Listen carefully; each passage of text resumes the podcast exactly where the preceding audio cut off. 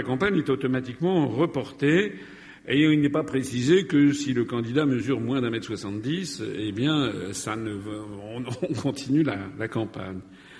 Euh, voilà. Donc, euh, cette histoire de grands et de petits candidats euh, repose sur quoi, en définitive? Repose sur un artifice, notamment sur la question des sondages. Et pas n'importe quel sondage. Les sondages qui sont publiés par émanant de cinq instituts, dont les dirigeants, les cinq dirigeants des cinq instituts ont tous appelé à voter Macron. C'est la vérité. Et sur cette foi, il a donc été décidé qu'il y aurait des candidats qui passeraient plus souvent que d'autres. Vous savez que TF1 organisé un débat avec les prétendus grands candidats au motif qu'il euh, n'y avait que qu'on ne pouvait pas faire débattre onze personnes ensemble et que seuls cinq pouvaient parler. On s'étonne que TF1, par ailleurs, soutienne la construction européenne ouvertement, puisque au sein, lorsqu'il y a un conseil des chefs d'État et de gouvernement, il n'y a pas onze chefs d'État et de gouvernement, il y en a vingt-huit. Alors comment font-ils pour débattre si déjà on ne peut pas y arriver à onze?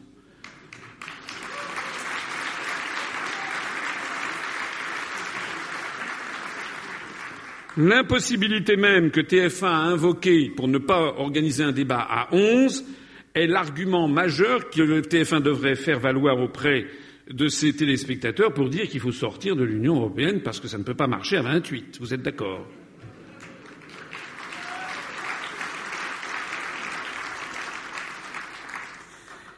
Alors ensuite, CNews et BFM TV ont organisé un débat à 11. D'ailleurs, on pourrait critiquer, il y a des choses critiquables dans ce débat à 11. Mais ce débat a quand même eu lieu, il a quand même beaucoup intéressé les Français et il a surtout eu cette vertu de permettre aux Français de découvrir qu'il y avait bien onze candidats et non pas cinq, et de découvrir qu'il y avait des interactions entre les candidats, et de découvrir que les candidats prétendument grands euh, n'étaient pas si grands que ça face aux candidats prétendument petits. Moi, j'ai notamment découvert que sur les cinq prétendus grands candidats, il y en avait quatre qui faisaient quand même triste mine. J'ai découvert quand j'ai pris la parole en citant effectivement avec une certaine délectation un certain nombre d'articles de traités européens et d'articles de la Constitution, j'ai quand même découvert, premièrement d'abord que, comme le disait Romain euh, Dupin juste avant que je ne prenne la parole, que la question européenne est en train en fait de s'imposer dans les esprits. Elle a quand même très largement dominé le débat. Mais j'ai noté également, vous l'avez noté avec moi, que, en définitive, les autres candidats, tous les autres, eh bien, n'en menaient pas large quand je prenais la parole et en définitive ne m'ont jamais contredit sur le fond, ce qui est quand même fondamental.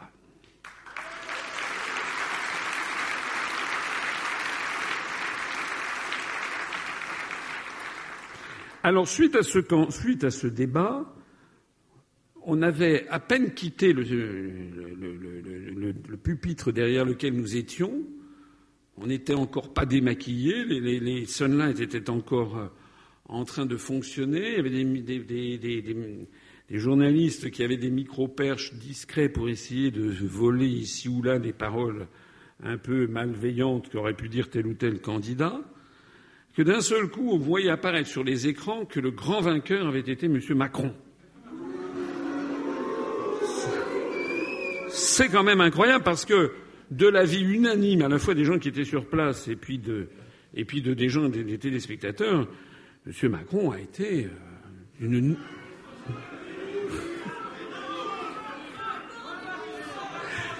a été. Non, c'est vrai, enfin, je crois honnêtement de le dire, il, a été.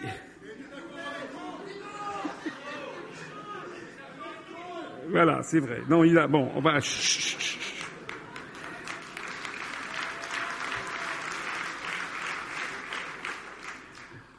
Madame Le Pen était en petite forme.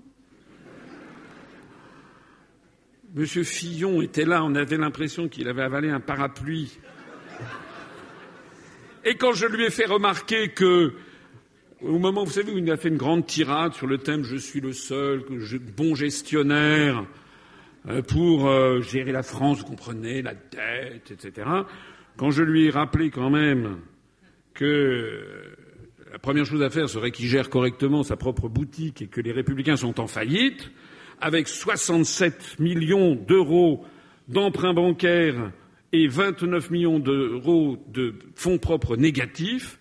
Vous avez vu ce qu'il a dit piteusement? Il a dit oui, mais c'est pas moi qui ai géré. Ce qui montre, ce qui montre la solidarité qu'il y a au sein des républicains. Lorsque j'ai fait valoir à M. Mélenchon qu'il avait quand même 8 millions d'euros d'emprunts bancaires, il a fait.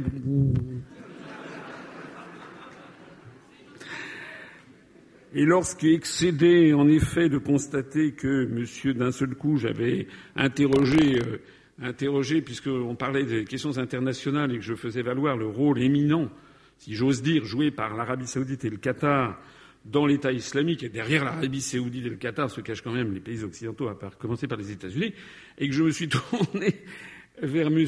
Macron pour lui dire qu'est-ce que vous en pensez, qu'il a dit mais je suis d'accord avec vous, et que excédé, je lui ai dit ah oui, de toute façon, je l'avais pas préparé. Non, c'est vrai, je l'avais pas préparé. Mais quand j'ai dit effectivement, de toute façon, vous êtes toujours d'accord avec tout le monde, toute la salle, en fait, n'a pas pu euh, s'empêcher d'éclater de rire. Alors, évidemment, euh, tout ceci a laissé des traces. Ceci a laissé des traces, et il faut que vous sachiez qu'il y avait un débat qui était prévu le 20 sur France 2, que M. Mélenchon a fait savoir qu'il avait hélas une, une vieille tante qui était décédée, qu'il allait falloir qu'il y aille. M. Macron a fait savoir lui-même que, bon, il était également euh, occupé. Enfin bon, bref, ça a été un millimélo. Je ne vous en parle pas, mais c'est incroyable. Il faut quand même que vous le sachiez, parce que personne n'en a parlé dans la presse, en définitive. Nous, on a eu des membres de, l'équipe de campagne, notamment euh, Karim Serran, Thibault Longeon, qui sont allés euh, sur place. Il y a eu plusieurs réunions avec des gens qui jouent les divas. Voilà, Monsieur Mélenchon, qui dit non, non, non, je fais un caprice, mon impresario n'est pas là. Alors finalement, il a été décidé que tous les candidats vont venir le 20 au même endroit, mais ils vont passer les uns après les autres pendant 15 minutes, interrogés par M. Pujadas et par, et par Madame je sais plus qui. C'est-à-dire, que les candidats en question, en fait, refusent d'être comparés.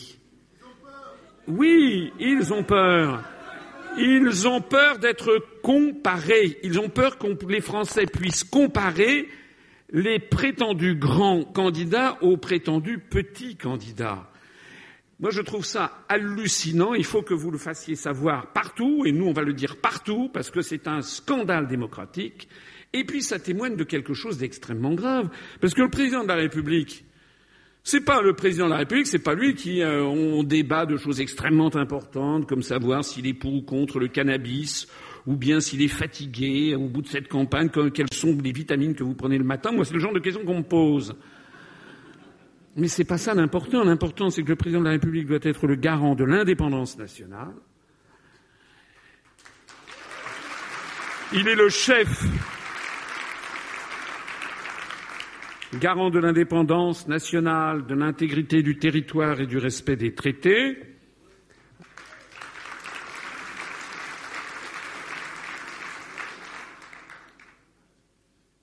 Article 5. Il est le chef de la diplomatie, article 14, et le chef des armées, article 15. Ça veut dire que normalement le chef, le président de la République française, qui va s'asseoir dans le fauteuil du général de Gaulle à l'Élysée, qui a été, hélas, souillé par un certain nombre de ses successeurs, le président de la République, qui s'installera à l'Élysée au mois de mai, c'est lui qui va aller défendre l'intérêt des peuples français devant Donald Trump, devant Xi Jinping, devant Vladimir Poutine, Theresa May, euh, le prochain ou la prochaine chancelière d'Allemagne, devant euh, le Premier ministre indien, M. Modi. Euh, c'est ça, le président de la République. Et non seulement devant des chefs d'État et de gouvernement des plus grandes puissances du monde, mais aussi devant ces grands carnassiers que sont des très grandes banques d'affaires. C'est ça que va faire le président de la République française.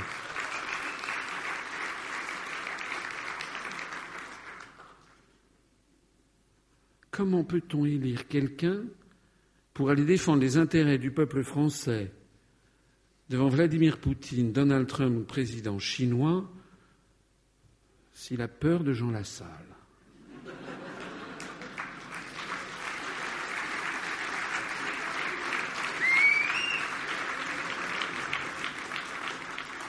C'est franchement préoccupant. Alors, à propos de ces petits et grands candidats, vous savez que c'est fondé sur des sondages. J'en ai parlé tout à l'heure. Donc les sondages m'ont donné longtemps à 0,0. Voilà, vous êtes. Voilà, c'est comme les fromages frais allégés.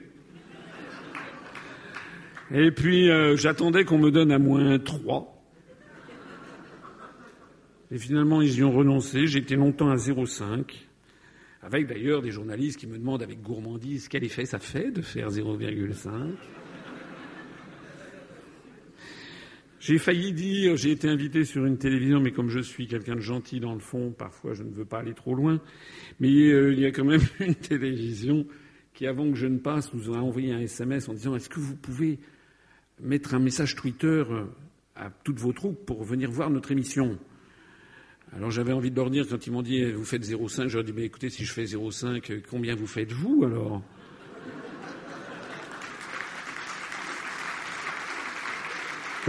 Bon. Comme on s'approche de la finale, vous avez vu qu'aujourd'hui il y a eu un frémissement. Donc je suis monté à 1,5 chez Elifop et à 2 à 2 sur euh, sur je sais pas quoi Opinionway ou je sais pas quoi. Bon, en gros, en gros, il faut, il faut, euh, voilà, il faut euh, ne pas se laisser trop influencer. Il ne faut pas non plus penser que je vais être élu au premier tour avec 95%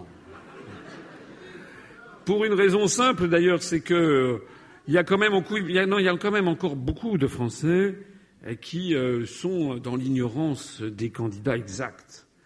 Et la grande majorité, il y a encore une, vous savez, comme je le disais à des journalistes il y a quelques, minutes, moi, j'ai créé un mouvement politique qui, euh, qui a 10 ans d'âge.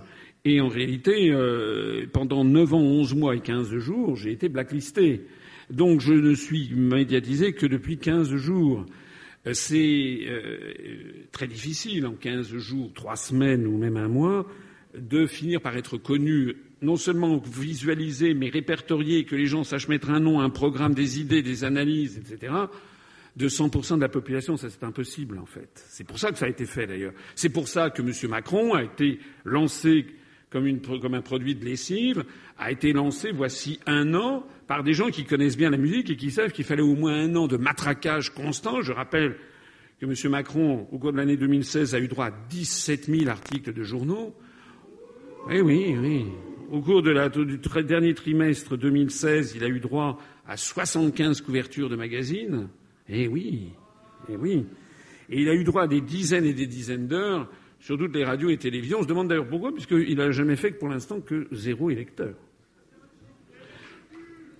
Alors, tout ceci pour dire que nous avons un handicap, il faut le reconnaître, je ne suis pas le seul.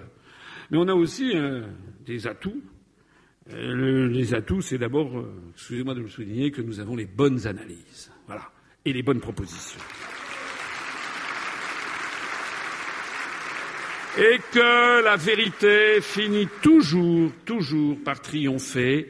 Elle trouve des voies, des moyens, ça prend un peu plus de temps, mais elle finit par triompher. Et de toute façon, il suffisait de voir la mine déconfite des autres candidats lors de ce débat du 11 pour bien comprendre qu'en effet, c'est nous qui avons les bonnes analyses. Et d'ailleurs, de plus en plus de journalistes qui commencent à découvrir ces analyses.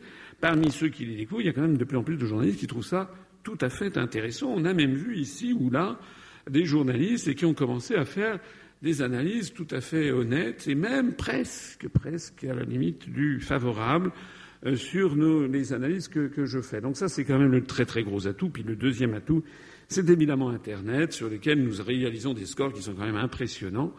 Je rappelle que sur la chaîne YouTube de l'Union populaire républicaine, nous en sommes à 11 500 000 vues, c'est quand même considérable. Qu'en nombre de fans Facebook, notre parti politique se tasse en euh, quatrième ou cinquième position, je ne sais plus, c'est quand même très important. Euh, qu'en nombre euh, également que sur toute une série de sondages en ligne, je fais des scores qui font souffrir ma modestie naturelle. Donc nous avons de bonnes raisons de penser que le soir du premier tour, on va faire un score qui sera supérieur aux sondages qui sont donnés et qui, je pense, surprendra. Alors il vous appartient, il nous appartient à tous de ne pas faiblir pendant cette dernière ligne droite, cette semaine qui va s'ouvrir, puisqu'il faut absolument, absolument se mobiliser, mobiliser tout autour de vous. Vos amis, votre famille, vos collègues de travail, faire connaître l'Union populaire républicaine et vous mobiliser. Chaque voix va compter pour nous. Et je me permets d'insister ici auprès de quelque chose qui est très très important ce sont les abstentionnistes. Il y a des abstentionnistes de plus en plus nombreux et qui disent Ah non, non, de toute façon, moi je ne vais plus voter, ils sont tous pareils. C'est un vrai, une vraie difficulté que l'on a, parce que quand on dit Mais non, mais celui-ci n'est pas. Ah Il est pareil. C'est difficile. Donc ça, c'est quelque chose auquel je vous invite à réfléchir. Il faut absolument faire passer le message aux gens que si les gens ne vont pas voter, en fait, ils votent ils votent pour le système existant. Donc ils n'ont aucun intérêt, aucun intérêt. Il ne faut pas croire que parce qu'il y aurait 50 ou 60 d'abstention à la présidentielle, ce qui n'aura pas lieu d'ailleurs, il y aura peut-être 25, 30% même 35% d'abstention, mais les élections présidentielles sont une, élection où les gens se mobilisent. Il n'est d'ailleurs pas du tout exclu qu'il y ait une, mobilisation plus importante que prévu. En tout cas, il faut absolument que les Français abstentionnistes se disent que s'abstenir, ça ne sert à rien d'autre que de conforter l'existant. En revanche, quand ils ont la chance d'avoir un candidat qui est en rupture complète avec les autres et qui leur propose clé en main une véritable révolution par les urnes, puisque c'est bien de ça qu'il s'agit, un véritable mouvement de rassemblement, c'est quand même trop bête de passer à côté et de laisser leur chance passer, parce que peut-être cette chance ne se reproduira pas avant longtemps. Je signale d'ailleurs, je signale d'ailleurs que sur Internet, un certain nombre d'abstentionnistes que je ne connais pas se mobilisent et publient des, euh, des, messages Facebook, des, je ne sais pas, il y en a peut-être un, voilà, des messages, des, petites vidéos. Et j'ai eu tout à l'heure un YouTuber assez connu qui s'appelle de son nom de, de YouTuber Chris Papillon, et qui a quand même 646 000 abonnés. C'est quand même tout à fait énorme, 646 000 abonnés pour un youtubeur, eh bien, il vient de publier une vidéo de 15 minutes s'adressant aux abstentionnistes dont il faisait traditionnellement partie et pour les appeler à voter pour Asselineau.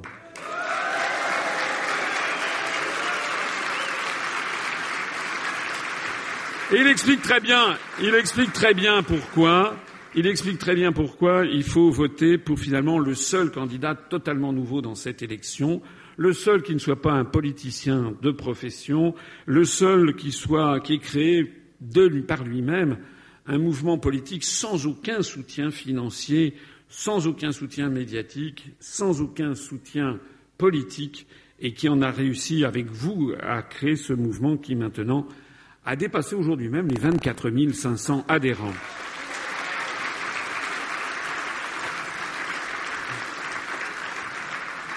et qui est le seul à vous proposer vraiment quelque chose de différent, puisque le seul à prendre l'engagement solennel, si je suis élu, d'engager immédiatement la procédure de sortie de l'Union européenne, de l'euro et de l'OTAN.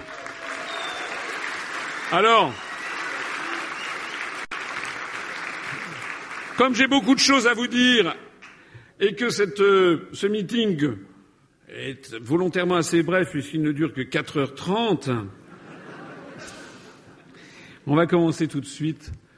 Je m'efface derrière le PowerPoint que je vais ensuite commenter avec vous parce que je voudrais m'adresser ici. Parmi vous, il y a des gens qui sont à l'UPR, je suppose. Il y a des adhérents.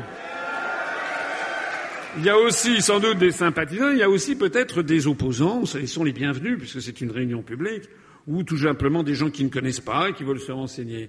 Donc je m'adresse à tout le monde et en particulier vous savez, c'est comme l'ouvrier de la onzième heure dans les évangiles, en particulier les, derniers venus euh, ont autant d'intérêt que les premiers venus, puisque nous sommes tous français, il faut rassembler le maximum de gens, et c'est à eux que je m'adresserai peut-être plus particulièrement au cours de cette réunion en attirant l'attention sur les raisons pour lesquelles il est urgent de sortir de l'Union européenne, de l'euro et de l'OTAN. Mais d'abord, une petite vidéo pour nous mettre tous en, tous en scène.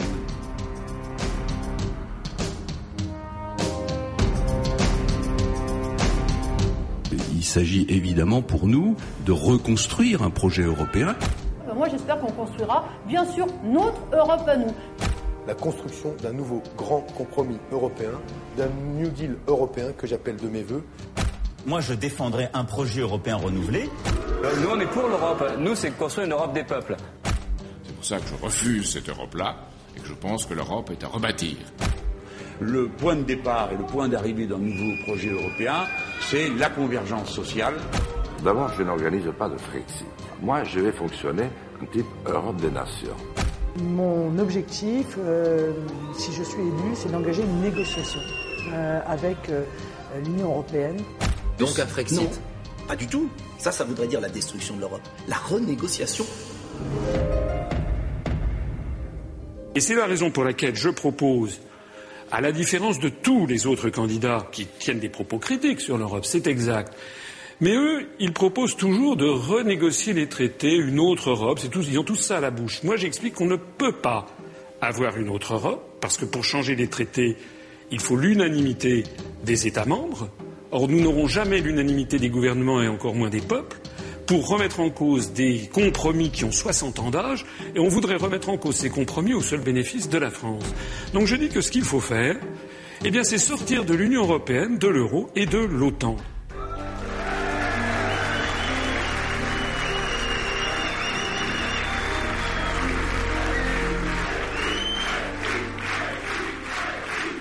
Au moins, il y a une chose qu'on ne pourra pas me reprocher, ni vous reprocher, c'est qu'au moins avec nous, c'est clair. Alors, alors on va répondre, je m'adresse ici aux gens qui nous découvrent peut-être et qui euh, sont peut-être... Euh, eh, ce serait normal d'avoir un petit peu d'anxiété, un petit peu peur à l'idée de faire sortir la France de l'Union européenne, de l'euro et de l'OTAN, puisque ça fait des décennies entières qu'on nous explique que l'Europe, c'est notre avenir et que sortir de l'Europe est même impossible. Donc on va commencer, si vous le voulez bien, par s'interroger pour savoir si effectivement sortir de l'Union européenne, de l'euro et de l'OTAN, ce serait l'apocalypse, comme en fait on, commence à me poser des questions par les journalistes, parce que d'ailleurs tous les journalistes me posent le même genre de questions euh, pour savoir si ce serait un désastre. Alors on va regarder ensemble quelques-unes des questions qui nous sont régulièrement posées, ça va permettre d'y répondre et peut-être de vous donner des arguments à faire valoir autour de vous lorsque vous êtes interrogé par vos proches, par vos collègues de travail, vos amis, vos voisins. La première question que l'on pose, c'est est-ce qu'on va s'isoler du reste du monde? C'est quand même une affirmation générale. Quoi? Vous voulez sortir de l'Union européenne? Vous voulez isoler la France du reste du monde? Alors la réponse, c'est évidemment non. Non, parce qu'il suffit tout simplement de regarder, de faire preuve d'un tant soit peu de deux minutes de réflexion, et de regarder la situation déjà en Europe. En Europe, il y a trois États de l'Europe occidentale qui ne sont ni dans l'Union européenne ni dans l'euro. C'est la Suisse, la Norvège et l'Islande. Ces trois pays sont au firmament de l'indice de développement humain du programme des Nations Unies pour le développement, c'est-à-dire que ce sont les plus prospères non seulement d'Europe, mais même du monde. C'est un peu gênant pour les théoriciens qui disent que si on jamais on n'était pas dans l'Union européenne, ce serait la catastrophe. D'autant plus que ce sont des petits pays. Ils sont parmi les plus prospères d'Europe et du monde, mais en plus, ils sont très ouverts sur le monde. Je rappelle que la Suisse est même le pays du monde qui accueille le plus de conférences internationales. Une fois que la France sera sortie de l'Union européenne, de l'euro et de l'OTAN, elle restera liée au reste du monde par des quantités de traités bilatéraux ou multilatéraux. C'est un des grands secrets qui est caché. On veut faire croire aux Français que le seul lien que nous aurions avec le monde extérieur, comme une espèce de cordon ombilical, ce serait l'Europe. Mais non. Il y avait une vie avant l'Union européenne, il y en aura une après d'ailleurs, Et la France a signé et négocié, signé et ratifié 6653 traités bilatéraux ou multilatéraux avec l'ensemble du monde. Par exemple, avec l'Allemagne, la France a quelque chose comme 343 traités bilatéraux. Par exemple, sur la délimitation des frontières, les échanges d'ambassadeurs, les relations consulaires, les échanges culturels, les échanges universitaires, les échanges d'étudiants, les échanges d'œuvres d'art, la coopération industrielle, la protection des investissements, les conventions de non-double imposition, les mariages binationaux, le problème des retraites, le problème des adoptions, le problème des divorces. Il y en a 343. Si nous sortons de l'Union européenne, ça nous fait sortir de deux traités, le traité de l'Union européenne et le traité sur le fonctionnement de l'Union européenne. Et si nous sortons de l'OTAN, ça nous fait sortir d'un troisième traité, le traité de l'OTAN, de telle sorte que la France restera liée aux autres États du monde, non plus par 6653, mais 6650. Est-ce que c'est ça, isoler la France? J'ajoute que la France conservera intégralement ses 165 ambassades et ses 145 consulats à l'étranger. Il n'y a aucune raison pour que la France ferme son ambassade à Brasilia ou à New Delhi ou à Tokyo ou à Moscou parce que la France sort de l'Union européenne. Ça serait même le contraire, puisque je me permets de souligner, pour ceux qui ne le sauraient pas, que du fait des contraintes budgétaires imposées par l'Europe et du fait d'une position dogmatique, la France progressivement ferme des ambassades et des consulats en proposant aux autres de créer des ambassades de l'Union européenne. Donc en fait, notre réseau diplomatique et consulaire, qui est le deuxième du monde, est en train progressivement de s'effriter justement du fait de notre appartenance à l'Union européenne. Et c'est justement le fait d'en sortir qui va permettre de le maintenir et de le protéger. Et j'ajoute J'ajoute que la France restera bien entendu, bien entendu, mais encore faut-il que quelqu'un soit là pour le dire. Comment se fait-il que Mme Le Pen, M. Le Pen, qui prétendument voudrait sortir de l'Europe, ce qu'ils n'avaient oublié de mettre d'ailleurs dans leur profession de foi de 2012, Mme Le Pen n'en avait pas parlé. Non, non, non. Comment se fait-il que M. Dupont-Aignan, comment se fait-il que M. Mélenchon ne fasse pas cet effort d'éducation populaire pour expliquer à l'ensemble de la population que ça n'est pas dangereux de sortir de l'Union européenne, que ça n'est pas s'isoler du reste du monde? Comment se fait-il qu'il n'y ait que moi qui vienne prendre la parole en public pour expliquer que si nous sortons de l'UE, nous resterons bien entendu membres de toutes les grandes organisations internationales, à commencer par l'Organisation des Nations Unies et notamment membres du Conseil de sécurité de l'ONU, vous savez que grâce à Charles de Gaulle, nous avons obtenu l'un des cinq sièges permanents au Conseil de sécurité des Nations Unies dans la charte de San Francisco de 1945. C'est ce qui fait de la France une grande puissance. Et vous savez que si nous restons dans l'Union européenne, nous allons être amenés inéluctablement dans les cinq à dix ans qui viennent à y avoir des pressions de plus en plus importantes pour céder ce siège à la Commission européenne, c'est-à-dire que la France perdra à ce moment-là son rang de grande puissance si on reste justement dans l'Union européenne. Nous resterons membres de l'Organisation mondiale du commerce, où d'ailleurs nous pourrons négocier nous-mêmes nos intérêts, alors qu'actuellement nous sous-traitons cette négociation au, commissaire européen chargé des négociations commerciales multilatérales qui gère pour nous nos intérêts avec vingt sept autres intérêts qui sont antagonistes, ce qui ruine en fait nos positions à l'OMC. Nous resterons membres du Fonds monétaire international, de la Banque mondiale, de l'Organisation mondiale de la santé, de l'Organisation internationale du travail, de l'UNESCO, de l'Organisation de l'aviation civile internationale, de l'Organisation alimentaire mondiale, d'Interpol, de l'Organisation maritime mondiale, de l'Union internationale des télécommunications. Nous resterons membres de l'Organisation mondiale de la propriété intellectuelle. Nous resterons membres du Haut Commissariat des Nations unies pour les réfugiés. Nous resterons membres de l'Assemblée internationale pour l'énergie atomique. Nous resterons membres du traité de l'Antarctique, membres de la Convention sur le droit de la mer, membres du traité sur l'espace extra-atmosphérique, membres de la Convention sur les changements climatiques. Je m'arrête ici, sinon j'en ai encore pour deux heures. Refusez ceux qui vous disent que la France s'isolerait du reste du monde si elle sortait de l'Union européenne, c'est justement en restant dans l'Union européenne que la France est en train de s'isoler du reste du monde. Alors on me dit oui, mais si on quitte l'Union européenne, les agriculteurs vont perdre les subventions européennes. Et quand je dis ça, c'est pas n'importe qui qui le dit. C'est la nouvelle présidente de la FNSEA qui a succédé à Xavier Belin, décidé il y a quelques semaines. La nouvelle présidente, je suis allé au congrès de la FNSEA à Brest il y a quelques jours, c'était il y a une dizaine de jours. La présidente de la FNSEA, devant les principaux dirigeants de la FNSEA, expliquait qu'on ne pouvait pas sortir de l'Europe puisque l'Europe donnait des subventions pour 9,1 milliards d'euros. Alors j'ai évidemment remis un petit peu les pendules à l'heure. Si. Ce qui fait que j'ai quand même été applaudir les FNSEA. Il faut quand même le faire. J'ai rappelé, j'ai rappelé que les subventions européennes ne sont, absolument pas des subventions européennes. Tout ce que l'on vous présente partout comme étant des subventions européennes sont en fait des subventions françaises, puisque la France verse chaque année 23 milliards d'euros à l'Union européenne et l'Union européenne nous en restitue 14.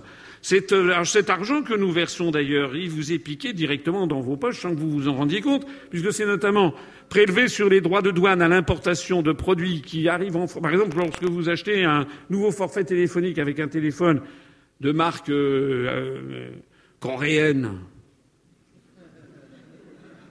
fabriqué au Vietnam, qui arrive au Havre, c'est ensuite vous achetez un, un forfait téléphonique chez tel ou tel opérateur, en fait, vous payez, lorsque le téléphone arrive à, au Havre, il est, dédouané, puis là, il y a un droit de douane d'entrée sur le territoire douanier de l'Union européenne. Eh bien, ce droit de douane, figurez-vous qu'il est, est bien payé par quelqu'un et c'est vous. Au bout du compte, c'est vous, le consommateur final, qui, ça va être intégré dans le forfait téléphonique. Eh bien, ce droit de douane-là, il va partir directement à Bruxelles. Voilà, par exemple, l'une des sources des finances.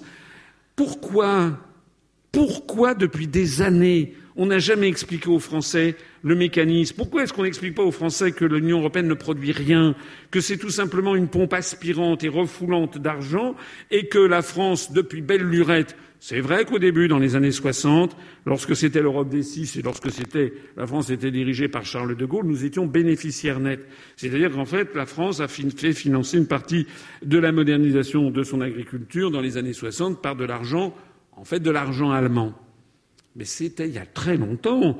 Parce que maintenant, ça fait depuis les années 80 que la France est contributrice nette et que nous donnons chaque année 9 milliards d'euros de plus à l'Union européenne que nous en recevons. Une fois sortis de l'Union européenne, nous pourrons donc contribuer à verser les mêmes subventions aux agriculteurs, aux collectivités locales, aux chercheurs, aux offices du tourisme, etc. Vous savez d'ailleurs qu'actuellement, quand vous recevez ces prétendues subventions européennes, vous êtes prié, enfin prié, vous êtes sommé de mettre des grands drapeaux bleus aux étoiles d'or pour montrer à quel point l'Europe est une entreprise de munificence. Si vous allez par exemple en Guadeloupe, comme j'y suis allé l'année dernière, vous arrivez à l'aéroport du Raisin à Pointe-à-Pitre, vous voyez n'importe quel ascenseur, escalator, il y a des drapeaux bleus aux étoiles d'or partout. On a l'impression que sans l'Union européenne, l'outre-mer français ne vivrait plus. J'ai cherché, cherché, cherché. Un drapeau bleu, blanc, rouge à Pointe-à-Pitre. Je l'ai trouvé à deux endroits et deux endroits uniquement. La préfecture et la prison. C'est d'ailleurs ce que vous pouvez constater. En France, les agriculteurs, par exemple, lorsqu'ils reçoivent une subvention dite européenne, ou bien les fonds du FEDER pour une collectivité locale, c'est avec un gros drapeau bleu aux étoiles d'or, vous êtes prié de faire la publicité, ci et ça. Les seuls drapeaux bleu, blanc, rouge que vous recevez, ce sont sur les feuilles d'impôt sur le revenu, de taxes d'habitation, taxes foncières et les amendes. C'est une répartition des rôles sur laquelle je vous invite à réfléchir.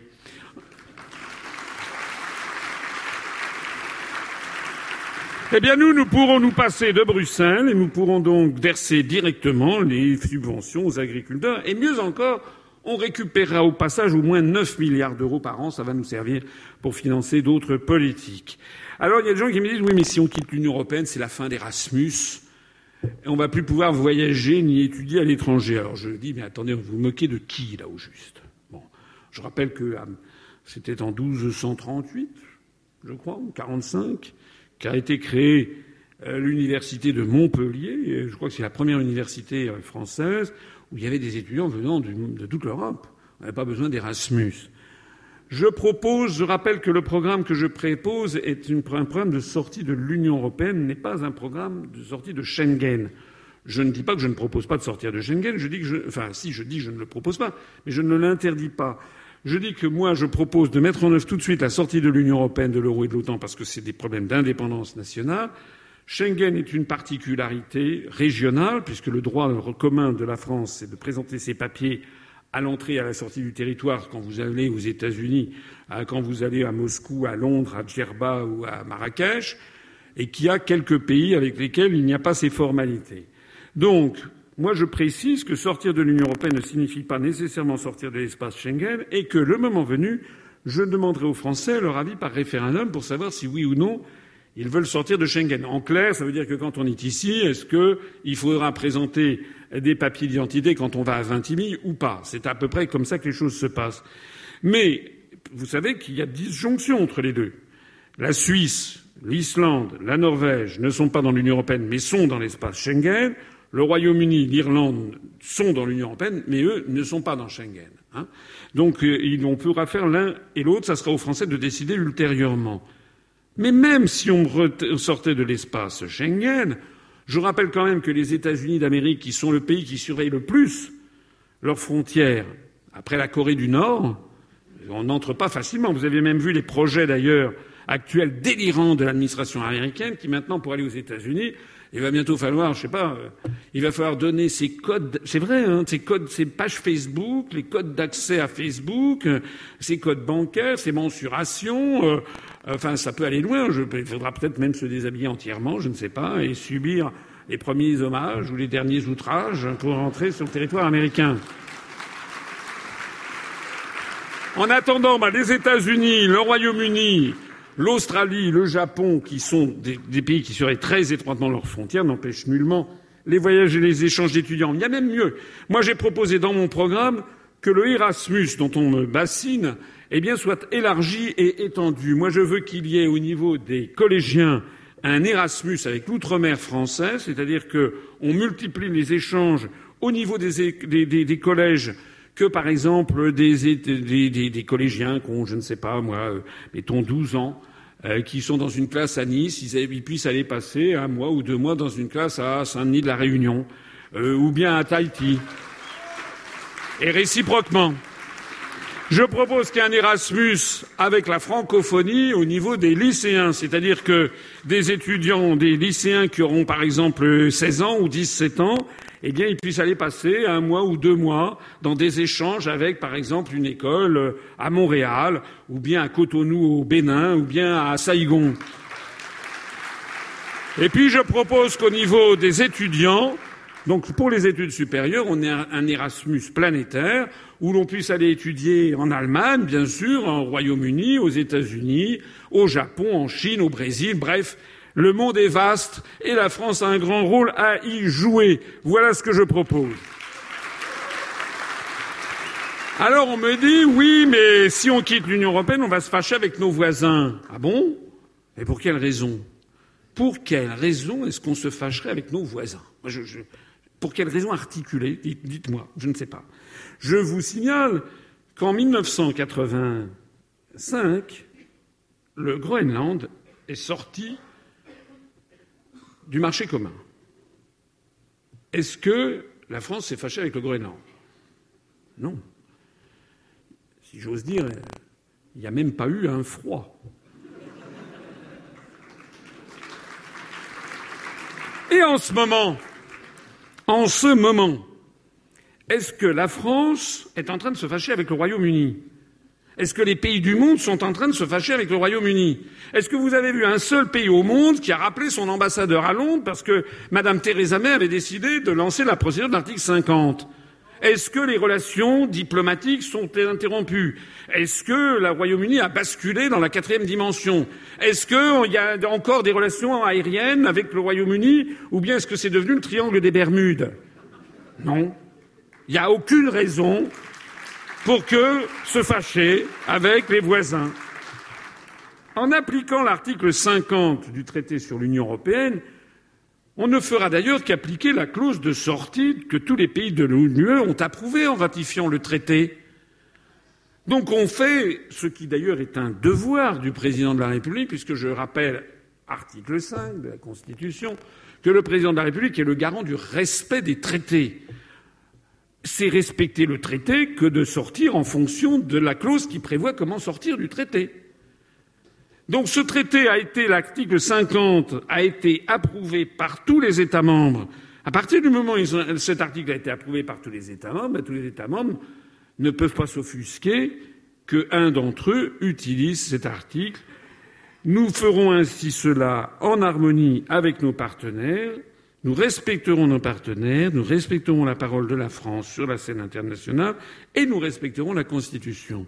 En revanche, je vous mets en garde contre les mauvais bergers, ceux qui vous disent que l'on pourrait tout simplement renégocier les traités en tapant du poing sur la table, en disant mais c'est la France, c'est la France, c'est la France, ou bien désobéir aux traités en usant de menaces. Si vous voyez ce que je veux dire, ça aurait quoi comme résultat?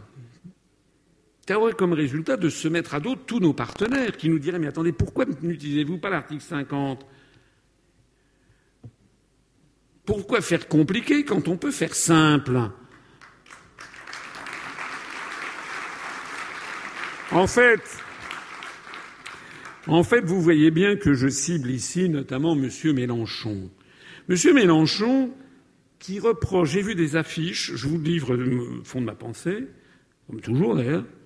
M. Mélenchon, j'ai vu des affiches que je trouve assez scandaleuses, puisqu'il met qu'il faut sortir de l'Europe de Merkel comme si la chancelière d'Allemagne était l'homme, si j'ose dire, à abattre, comme si c'était à cause de l'Allemagne et de l'Allemagne seule, et en particulier de la chancelière allemande de la CDU, que les choses ne marchaient pas en Europe.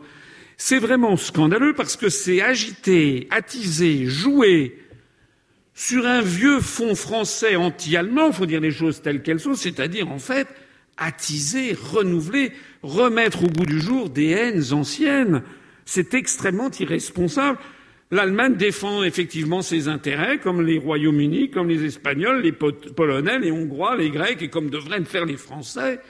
C'est le système général d'une utopie à 28 qui ne marche pas. Dire que c'est Madame Merkel qui imposerait la volonté de l'Allemagne à l'Europe et dire que la France est suffisamment grande et qu'elle va s'imposer, c'est de surcroît vouloir que la France fasse ce que M. Mélenchon reproche à l'Allemagne de faire. Eh bien, moi, je dis non parce que je ne veux pas de nationalisme. Et de la même façon que je ne veux pas, en effet, que l'Allemagne, la Pologne, la Hongrie nous imposent leur volonté par l'intermédiaire, d'ailleurs, ce n'est pas vraiment eux qui l'imposent, c'est plutôt une oligarchie qui tire les ficelles. Eh bien, de la même façon, je ne veux pas, moi, imposer la volonté de la France aux autres. Ce serait la pire des façons, ce serait la façon de nous entraîner vers des conflits de plus en plus importants. Et d'ailleurs, eh bien d'ailleurs, nous serions déférés devant la Cour de justice de l'Union européenne pour non-respect des traités, la Cour de justice de l'Union européenne qui siège à Strasbourg, dont M. Mélenchon ignore peut-être l'existence, il faut peut-être le reconnaître. Ce n'est même pas, une blague parce que j'ai vu l'autre jour, il était reçu par Patrick Cohen et comme Oh. Il a été reçu par Patrick. Il a été reçu par Patrick Cohen et j'ai vu qu'à un moment il a voulu faire du Asselineau. Mélenchon, il a dit oui, euh, je crois qu'il faudra voir dans le traité, dans le TUFE. Non, monsieur Mélenchon, c'est pas TUFE, c'est TFUE. On répète, TFUE. Alors on me dit, si l'on quitte l'Union européenne, il va y avoir des risques de guerre, parce que l'Europe, c'est la paix. Et ça, c'est un argument extrêmement fort. Alors, je voudrais rappeler ce que je ne cesse de rappeler, je suis là aussi le seul, bien que M. Philippot, de temps en temps, vienne copier ce que je fais pour aller le servir à Madame Le Pen. Si il y, a eu, des guerres en Europe, ça c'est tout à fait exact. De même qu'il est tout à fait exact que je pense que vous êtes comme moi et que vous n'avez aucune envie de voir des horreurs et des guerres se reproduire sur le continent européen. Mais, je vous rassure ou je vous inquiète, Les guerres classiques, c'est-à-dire avec des bombardements, avec des, implantations, avec des, des comment dirais-je, des équipements publics détruits, des usines détruites, des ponts, des routes détruites, avec des morts. En fait, ça appartient au passé dans les pays occidentaux, peut-être provisoirement, j'en sais rien, mais ça appartient plutôt au passé. C'était les guerres qui étaient issues de la guerre de 30 ans, qui a beaucoup façonné l'histoire de l'Europe entre 1618 et 1648, qui s'est, qui s'est conclue par les traités dits de Westphalie, traités de Münster et d'Osnabrück. C'est à l'issue de ça que l'on a eu ensuite les guerres nationales avec les armées nationales. Mais maintenant, au troisième millénaire, nous n'en sommes plus là. Au troisième millénaire, s'il n'y a plus de guerre en Europe occidentale, des guerres de ce type, ça n'est pas dû aux directives de la Commission européenne sur le beurre de cacao, ni sur la taille des sièges de tracteurs, je vous rassure. S'il n'y a plus de guerre en Europe occidentale, c'est à cause ou grâce à l'équilibre de la terreur, ce que les Anglais ou les Américains appelaient MAD. MAD, ça veut dire fou en anglais. Ça voulait dire Mutual Assured Destruction, la destruction mutuelle assurée. S'il n'y a pas eu de guerre sur le continent européen, de guerre de ce type, sur le continent européen, de la partie occidentale, c'est parce que tout simplement, après la Seconde Guerre mondiale, il y avait deux camps qui s'opposaient, le pacte de Varsovie et le camp socialiste d'un côté, l'OTAN et les États-Unis de l'autre côté. Lorsqu'en 1953, il y a eu les émeutes de Berlin qui ont été écrasées par l'URSS dans la partie soviétique de Berlin, c'est là, vous savez, où le, comment dirais-je, Bertolt Brecht, qui était un, un, dramaturge est-allemand, qui avait pourtant pris le parti, qui était communiste, qui avait pris le parti de l'URSS, c'est là qu'il a fait dire, dans une de ses pièces, en parlant de ces événements, le gouvernement étant mécontent du peuple a décidé d'en changer. Eh bien, si en 1953 l'URSS est intervenue et que l'Occident n'a pas bougé, c'est pas grâce au traité de Rome, il n'existait pas. Il n'y avait pas l'Europe. Donc si l'Occident n'a pas bougé, c'est parce qu'il y avait de part et d'autre des bombes thermonucléaires. Voilà. Si en 1956, au moment des émeutes et du début de révolution à Budapest, si là aussi l'Union soviétique a pu écraser la révolution de Budapest en 1956, et si l'Occident n'a pas bougé, c'est parce qu'il y avait l'équilibre de la terreur. Si en 1968, le printemps de Prague a été écrasé, non plus par la seule URSS cette fois-ci, mais par l'ensemble du pacte de Varsovie, c'est parce qu'il y avait, c'est pas parce que, alors c'est vrai que l'Europe existait depuis 57, mais c'était l'Europe des six, et le problème qui se posait, c'était de gérer des montagnes de beurre et de lait qui étaient en surplus. C'est pas pour ça qu'il n'y a pas eu la guerre, c'est parce qu'il y avait l'équilibre de la terreur. Et de nos jours, eh bien, de nos jours, les guerres ont changé. Mais la France est en guerre. Et c'est pas moi qui le dis, c'est François Mitterrand, que j'ai souvent cité, que j'ai cité encore, je crois, hier ou avant-hier. François Mitterrand qui a dit à Georges-Marc Benamou dans le livre le dernier Mitterrand, publié chez Plomb en 97, les Français ne le savent pas, mais la France est en guerre. C'est une guerre inconnue une guerre à mort, sans mort apparemment, et pourtant une guerre à mort. Les Américains veulent un pouvoir sans partage sur le monde. Ça lui vaudrait aujourd'hui d'être traité de conspirationniste, Mitterrand. Ça veut dire quoi? Ça veut dire que nous sommes au troisième millénaire et qu'il y a des guerres entre pays développés, bien entendu, mais ce sont des guerres d'un nouveau genre, des guerres invisibles, il s'agit des guerres de désinformation, de manipulation de l'information, des guerres cybernétiques. Ce sont des guerres économiques, ce sont des guerres monétaires, des guerres financières, des guerres avec des jeux de finances, des guerres avec des dettes. C'est de ça qu'il s'agit entre les grandes puissances. La guerre continue d'exister, mais sous d'autres formes. En revanche, les guerres classiques, hélas, continuent d'exister, mais sur les pourtours des empires. Allez dire aux Libyens, aux Syriens, aux Afghans, aux Irakiens que les guerres ont disparu, non. Eux, ils, se, reçoivent, il y a des bombes qui pleuvent sur eux. Et des bombes de qui, d'ailleurs? Je suis désolé de le souligner, mais comme l'avait dit De Gaulle dans ses mémoires de guerre, vous savez, quand il part au Liban, il a cette phrase qui est restée célèbre, il disait Vers l'Orient compliqué, je partais avec des idées simples. Euh, moi, quand je m'interroge sur la situation en Syrie ou en Libye, moi je pars avec des idées simples. La Libye était un pays. qui vivait sous la tutelle, la férule de Kadhafi. Bon, il vivait plutôt bien, c'était une, c'était pas une grande démocratie, c'est exact. Enfin, finalement, Kadhafi était peut-être un petit peu plus apprécié par sa population que Flamby. En attendant, en attendant, d'un seul coup, ils ont vu arriver un déluge de bombes. la Libye a été saccagée par, le Royaume-Uni et la France, avec évidemment l'approbation de Washington. Le résultat, c'est quoi? C'est 70% de la population qui s'est enfuie, une déstabilisation totale de la Libye, du Machrek, du Sahel, la prolifération de Boko Haram, la prolifération du terrorisme islamiste, des flux de migrants qui traversent la Méditerranée, les minorités qui auparavant pouvaient vivre leur culte qui sont persécutées, c'est-à-dire les chrétiens ou les juifs persécutés en Libye. Bravo le bilan de l'opération en Libye. C'est vrai que peut-être euh, ça permet en effet de ne pas voir trop clairement à quoi servit l'argent de Kadhafi quand il venait en France à s'occuper de finances politiques. Ça c'est possible.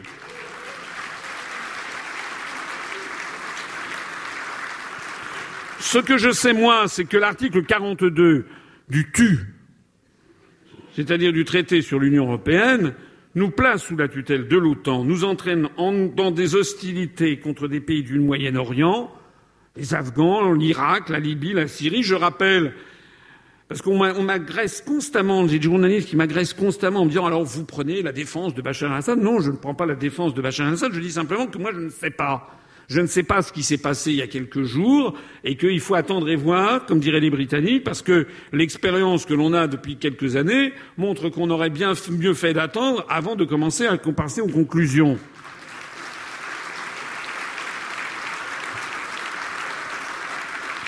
Et puis nous sommes entraînés vers des conflits géopolitiques, vers la Russie ou vers la Chine, et c'est quand même extrêmement grave, et c'est le rôle du président de la République, et il est effarant, je dis bien effarant, qu'au moment de l'élection présidentielle, on préfère poser des questions pour savoir est-ce que vous êtes pour ou contre la légalisation du cannabis avant que de demander en profondeur aux candidats quelle est votre vision de la France dans le monde et comment est-ce que vous envisagez de maintenir la paix mondiale Parce que regardez ce qui se passe depuis maintenant 72 heures sur la scène planétaire. Le moins qu'on puisse dire, c'est que ça n'est pas réjouissant. Quand vous voyez que Donald Trump, qui semble-t-il a l'air de se révéler une personnalité fantasque et capable de, de faire des changements à 180 degrés en l'espace de 24 heures, lorsqu'il fait cet acte de piraterie internationale qui est le bombardement de la Syrie, c'est interdit par le droit international, je suis désolé de le dire. Regardez ce qui se passe avec la Corée du Nord qui est un régime effectivement qui n'est pas ma, qui n'est pas ma, ma dilection. Euh, je n'ai pas spécialement envie de défendre le régime de Corée du Nord, mais enfin, il faut faire quand même très très attention à tout ça.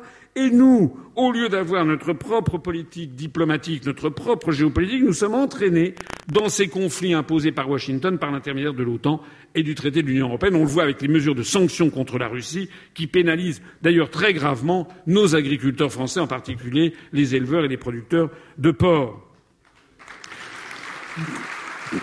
Quant aux contraintes de l'euro, euh, elles passent leur temps à exacerber les tensions Allez vous balader en Grèce, si vous n'y êtes pas allé depuis quelque temps, ou si vous n'y êtes jamais allé, et dites-leur, ben, pour, je ne sais pas si c'est drôle, dites-leur, ich bin Deutsch. Vous allez voir, vous allez faire recevoir. Il y a une haine maintenant qui se développe entre les pays de l'Union européenne et de la zone euro qui fait peine à voir.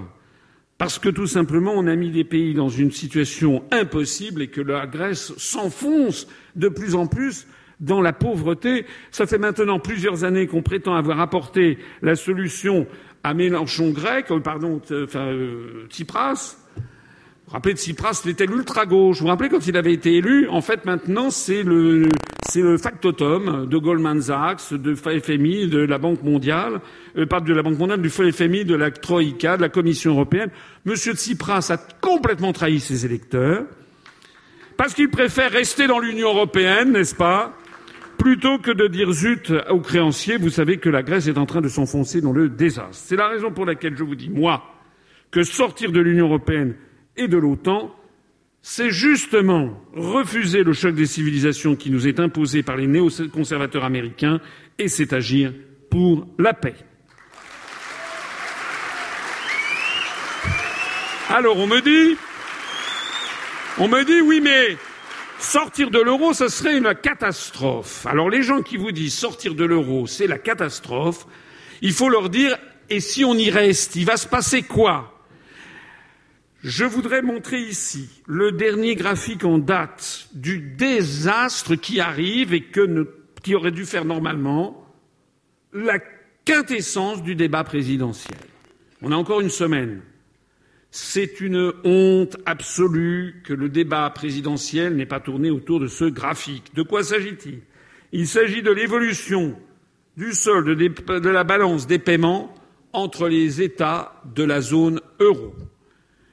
Il faut savoir, et quand vous sortirez de cette salle, si vous m'avez écouté, vous en saurez davantage que à peu près 98% des députés français et des sénateurs, que 99%, que 99% des prétendus experts qui défilent à la télévision et de 100% des dix autres candidats à l'élection présidentielle.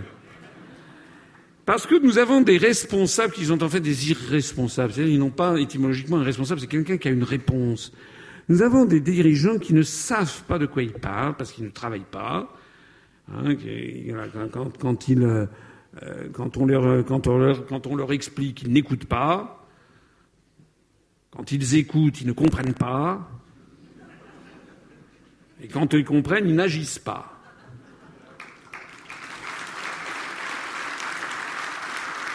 Il faut savoir que l'euro n'est pas une monnaie unique. Je répète, l'euro n'est pas une monnaie unique. On pourra vous le dire cinquante mille fois, à la télé, à la radio, la monnaie unique européenne a repris des couleurs. Non, l'euro n'est pas une monnaie unique. D'ailleurs, tous ces bonimenteurs qui ont à la bouche le moteur, le couple franco-allemand, et ci et ça, n'y connaissent rien. En Allemagne, la monnaie, l'euro, ils appellent ça die gemeinsame Währung. Die Währung, ça veut dire la monnaie en allemand. L'étymologie, c'est Währen, d'ailleurs, ça veut dire le verbe durer, c'est intéressant. Et die gemeinsame Währung, ça veut dire la monnaie commune. La monnaie unique, ils appellent ça die einheitliche Währung, et ça a été l'expression qu'ils ont utilisée lorsque l'Europe, l'Allemagne de l'Est a fusionné avec l'Allemagne de l'Ouest, où là, ils ont étendu le Deutschmark. Donc nous avons en fait une monnaie qui est un truc bizarre, qui a été inventée par les Allemands. Au moment où a été préparé le traité de Maastricht, les Français proposaient d'avoir une monnaie unique, les Allemands ont, dit nein. Et quand on parle aux Allemands en matière économique et monétaire en Europe, c'est toujours les Allemands qui finissent par gagner, c'est la principale économie du continent. Donc les Allemands ont imposé un système que personne ne vous explique jamais, mais dont si vous deviez retenir une idée, c'est qu'il est facilement réversible. Ils l'ont fait exprès. Ils ont fait exprès d'avoir un système facilement réversible. Et ils ont fait comment? Ils ont fait qu'au lieu de supprimer toutes les banques centrales nationales des États européens, on les a gardées. La France a gardé la Banque de France, l'Allemagne a gardé la Bundesbank, la Grèce a gardé la Banque de Grèce.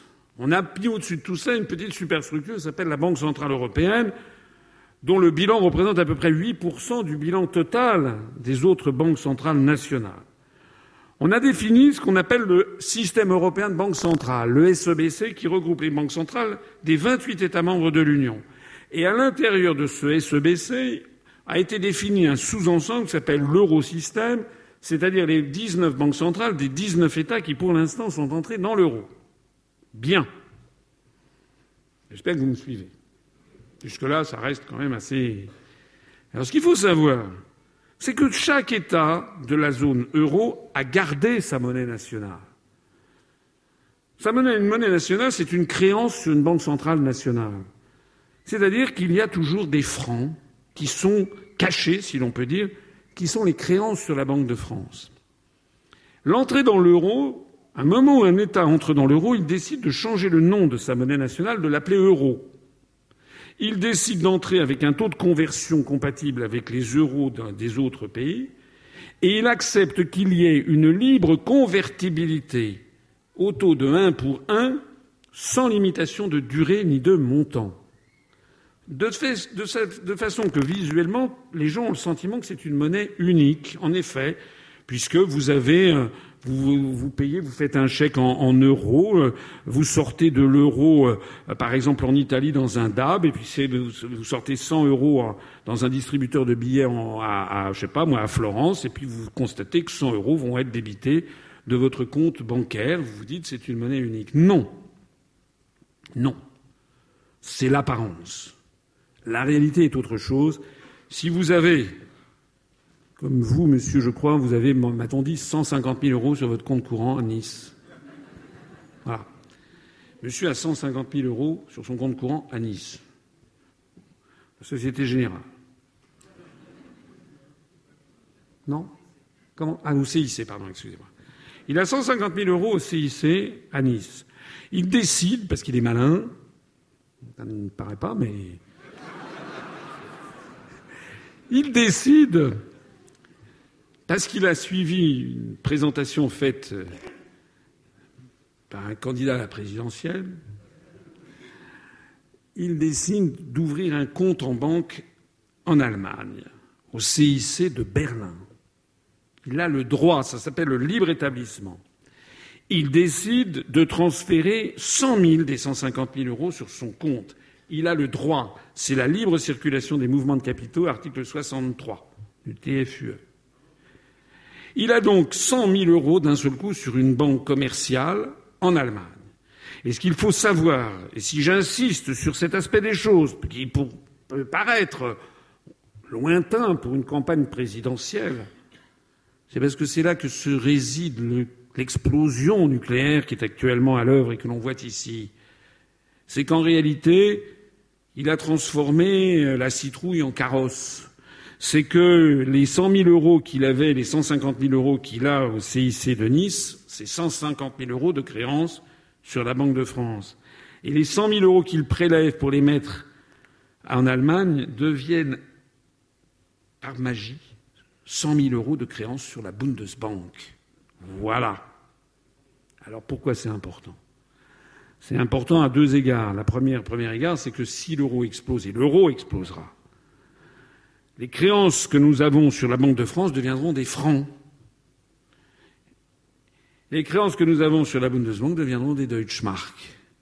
Or, tout le monde sait que le Deutschmark prendra à peu près plus 15 à plus 20% par rapport au cours pivot vis-à-vis du dollar, tandis que le franc perdra 5 à 10%. Voilà. Et si maintenant j'avais pris un autre exemple avec, par exemple, euh, en Italie, la nouvelle lire perdra à peu près 25% et la nouvelle DRAC me perdra 40 à 50% Voilà. Donc si vous êtes un milliardaire grec et que vous comprenez le truc, vous faites quoi? Eh bien, vos milliards, quand je dis milliardaire, ça peut être des grandes entreprises, vos milliards d'euros, vous les laissez pas dans la banque du Pirée à Athènes. Dès que vous avez des liquidités, hop, vous allez les mettre sur un compte bancaire en Allemagne. Parce que vous anticipez que lorsque l'euro explosera, vous aurez des marques qui prendront 20%. Si vous les laissez en Grèce, vous aurez des drachmes qui auront perdu 50%. C'est une multiplication à peu près par deux de votre fortune ou une diminution par deux de votre fortune. Ce phénomène, à ce phénomène s'ajoute un phénomène aggravant qui est le déficit commercial constant des pays du Sud vis-à-vis de l'Allemagne. Pourquoi? Parce que l'euro a le même taux de change partout vis-à-vis, par exemple, du dollar. Or, la compétitivité de l'économie allemande s'améliore constamment plus rapidement que les autres. C'est pas nouveau. C'est vrai depuis 1949. De 49 à 99, la compétitivité de l'Allemagne n'a pas arrêté d'augmenter plus rapidement que la compétitivité de l'économie française, par exemple. Et qu'est-ce qui se passait? Ben, Il se passait que le franc français se dépréciait constamment par rapport au Deutschmark tout au long des 50 ans, entre 49 et 99. Il ne faut pas avoir peur de la valeur externe de la monnaie parce que c'est un, c'est un simple permet, ça permet de réajuster les compétitivités. C'est pas parce que le franc s'est déprécié par rapport au marque dans les années 60, 70, 80 et 50 que les Français ont mal vécu. Au contraire, ça a été la période des Trente Glorieuses. Les deux phénomènes conjugués, comme la monnaie actuelle est trop bon marché, c'est une espèce de cote mal taillée, hein, l'euro, sa valeur externe. C'est trop bon marché pour l'économie allemande. Donc l'économie allemande est surcompétitive et donc elle vend énormément à l'étranger. Elle a dégagé l'année dernière le plus gros excédent commercial de la planète devant la Chine, 247 milliards d'euros. Mais la monnaie, euh, l'euro, est trop cher pour la compétitivité française. Nous, nous avons dégagé 47 milliards d'euros de déficit commercial. Et la, Grèce, l'Italie, j'en parle pas, ce sont des centaines de milliards d'euros de déficit commercial parce que la monnaie n'est pas à la mesure de la compétitivité de l'économie grecque. Vous avez donc les deux phénomènes, si je me suis bien fait comprendre, qui font que constamment de l'argent monte des pays du Nord vers des pays du Sud, vers les pays du Nord, à commencer par l'Allemagne, et puis un petit peu également la Finlande, les Pays-Bas et le Luxembourg. Le résultat des courses, eh bien, c'est ce que vous voyez ici, c'est que tout ceci à peu près a tenu la route entre janvier 2001 et août 2007, et qu'à partir d'août 2007 et de l'arrivée de la crise des subprimes, on a commencé à voir un phénomène de divergence qui rappellera une divergence comme dans un réacteur nucléaire. On a vu de plus en plus d'excédents de la balance des paiements courants de l'Allemagne, qui se traduit par une montée en flèche, vous le voyez, des, des, des, milliards d'euros qui viennent en Allemagne, c'est la courbe marron qui est au-dessus, et puis à, contre, à contrario, on a vu s'enfoncer la courbe de l'Espagne, de l'Italie, et puis on la voit un petit peu moins, mais c'est la troisième en bas, en dessous le drapeau français en orange, c'est la courbe grecque, euh, qui euh, est un petit pays, mais dont euh, le déficit est absolument géant. Vous voyez qu'on a eu un premier pic en avril 2012 avec 700, à peu près 750 milliards d'euros venus des pays du Sud qui sont arrivés en Allemagne, alors que le bilan de la Bundesbank de départ était de 250 milliards d'euros. Ça veut dire qu'en gros, le bilan de la Bundesbank est passé de 250 milliards d'euros à 1000 milliards d'euros. Je ne sais pas si vous voyez les, sommes qui sont en jeu. Et contrairement à ce que vous pourriez penser, ça n'est pas bien du tout pour les Allemands, parce que si à l'actif du bilan vous avez 750 milliards d'euros de créances sur les banques centrales des pays du Sud, qui sont des créances quasiment irrécouvrables, non négociables et des créances pourries. Il y a eu l'affaire de la Troïka, la, banque, la, BCE, le FMI, la Commission européenne. On voit la courbe qui redescend jusqu'à 500 milliards d'euros. On a réglé provisoirement le cas grec. On vous fait croire que l'affaire est réglée. Non, L'affaire n'est absolument pas réglée parce qu'il n'est pas réglable. Et maintenant, ça redémarre à toute allure. Et vous voyez, c'est les derniers chiffres, ils sont sortis il y a deux jours. La Bundesbank suit ça comme le lait sur le feu. Personne ne vous en parle. Mais nous avons maintenant 829 milliards d'euros qui sont au compte de la Bundesbank et qui sont des créances pourries sur les, banques centrales du Sud notamment. 350 milliards d'euros venant d'Italie, 350 milliards d'euros venant d'Espagne, 90 milliards d'euros venant de Grèce, 10 milliards d'euros seulement venant de la France. Alors, pourquoi est-ce que c'est si grave? Parce que ça ne peut pas s'arrêter, parce que la seule solution que connaissent les experts si on veut garder l'euro, c'est ce que les experts appellent la dévaluation interne. Il faut que la France, que l'Espagne, que le Portugal s'efforcent d'avoir la même évolution de la compétitivité que les Allemands. Ça veut donc dire en gros qu'il faut être aussi discipliné que les Allemands. Les Allemands, ils ont accepté les réformes Hartz 1, 2, 3 et 4. Il faut que donc les Français, pour faire simple, eh bien, diminuent, diminuent, diminuent le SMIC. Il faut qu'on qu démolisse tous nos acquis sociaux. C'est pour ça que M. Macron, M. Fillon, dans leur programme, laissent entendre la sauce à laquelle nous allons être mangés. Ce que M. Mélenchon, de façon plus fleurie, a dit, vous allez manger du sang, je sais pas quoi. Vous savez, il a fait un, truc ce sont des rivières de sang, je sais pas quoi ce qu'il a dit. Bon. Sauf que M. Mélenchon, il vous explique pas l'origine des rivières de sang et il vous explique pas que lui ne veut pas en sortir. Il avait dit que sortir de l'euro, c'était être maréchaliste. Ça veut donc dire que nous sommes lancés dans une procédure. Si on veut garder l'euro, il faut absolument détruire tous nos acquis sociaux les uns après les autres. Parce qu'en plus, on n'a pas le même tissu économique que l'Allemagne. Voilà la réalité de la situation. Alors, la situation est tellement grave Personne ne vous en parle, sauf moi. Et Vincent Brousseau, notre responsable que je salue ici, des questions monétaires. Au, Au passage, je signale d'ailleurs que notre site Internet et les articles de Vincent Brousseau parmi eux sont consultés très régulièrement. On a des dizaines, des centaines de connexions venant de ministères français, de la Commission européenne, venant de banques françaises, venant également de nombreux journaux, magazines, revues et télévisions qui viennent voir quelles sont nos analyses. Et paraît-il qu'on ne connaissait pas. Donc, ce qui est très important à comprendre, et je voudrais en terminer là, c'est que la situation est tellement grave que deux eurodéputés italiens ont demandé il y a quelques semaines à Mario Draghi, président de la BCE, qu'est-ce qui se passe pour que l'Italie, qu'est-ce qu'il faut pour que l'Italie sorte de l'euro? Parce que la situation est très très grave en Italie, avec des risques de sinistres de grandes banques.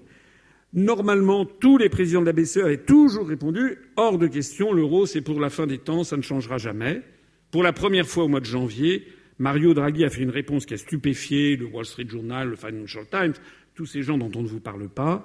Mario Draghi a pour la première fois avoué que peut-être il y aura une fin à l'euro. Il a dit qu'un pays qui devait sortir de l'euro devrait régler ses soldes auprès de la BCE.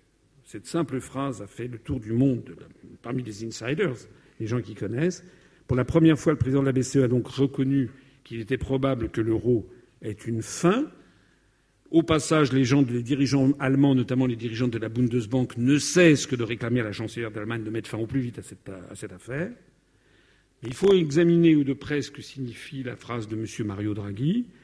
Il faudrait, si l'Italie sort de la BCE, que l'Italie règle donc les 350 milliards d'euros de dettes accumulées en ce moment dans le cadre de Target 2, plus les 150 milliards d'euros de billets dont on estime qu'ils ont été thésaurisés par les Italiens, c'est-à-dire une ardoise de 500 milliards d'euros. Ça veut dire que soit l'Italie a les moyens de payer, ce qui n'est pas le cas, soit l'Italie reste dans l'euro provisoirement, soit l'Italie, parce qu'il y aurait un gros sinistre bancaire, plusieurs sinistres bancaires, est obligée de sortir en catastrophe de l'euro. Ça veut dire que du jour au lendemain, l'Italie peut dire ben voilà, je sors et je ne respecte pas mes soldes. Ça veut dire concrètement 500 milliards d'euros imputés en perte au système de la BCE, c'est-à-dire à, l'eurosystème. Or, la France a 20% de l'eurosystème, 22 ou 23% une fois que l'Italie sera sortie. Ça veut dire, mesdames et messieurs, que si tout ceci arrive, eh bien, nous pouvons nous ramasser collectivement une ardoise de 22% de 500 milliards d'euros, c'est-à-dire en gros 110 milliards d'euros qui peuvent nous tomber dessus comme une pénalité qui seront pour éponger les dettes de l'Italie sortant et personne ne vous en parle alors qu'il s'agirait d'un sinistre financier de première magnitude pour la France. D'autant plus grave d'ailleurs qu'après ça pourrait être l'Espagne, on aurait une deuxième ardoise de l'ordre de 220 milliards, de 110 milliards, excusez-moi, supplémentaires. Ça ferait une ardoise de 220 milliards. Ce sont des sommes qui sont inimaginables, que personne ne vous explique, que personne ne vous présente, et c'est la raison pour laquelle le prix Nobel d'économie Joseph Stiglitz avait dit il y a quelques années ce sont les pays qui sortiront de l'euro qui s'en sortiront le mieux. C'est une prophétie qui est toujours vraie. Regardez la courbe. Actuellement, nous, si nous sortons, nous, si nous sortons de l'euro, on devra payer le solde qui est de 10 milliards d'euros. Et puis on a un solde de billets qui est très peu thésaurisé par rapport aux Italiens d'autant qu'on produira des billets en nouveaux francs, on peut estimer en gros que si la France sort de l'euro en ce moment, si elle veut faire ça proprement, sans se fâcher, sans laisser de traces, il faudrait que collectivement on paye quelque chose comme 20, 25 milliards d'euros. C'est une somme très importante, mais c'est jamais que deux années de ce que nous laissons à l'Union européenne. Ça reste gérable. En revanche, si on reste dans l'euro et qu'on attend les sinistres italiens, espagnols ou autres, nous aurons un sinistre d'extrême magnitude. C'est d'ailleurs pas moi qui le dis, les Allemands eux-mêmes craignent pour leur propre pommes. Ils craignent, c'est pas moi qui l'ai dit, c'est le patron des patrons allemands qui a dit toute cette histoire risque au final de nous coûter plus de 1000 milliards d'euros à eux l'Allemagne. Voilà le vrai débat que nous devrions avoir au moment de l'élection présidentielle. Personne ne vous en parle. Nous sommes en train de foncer collectivement vers la catastrophe.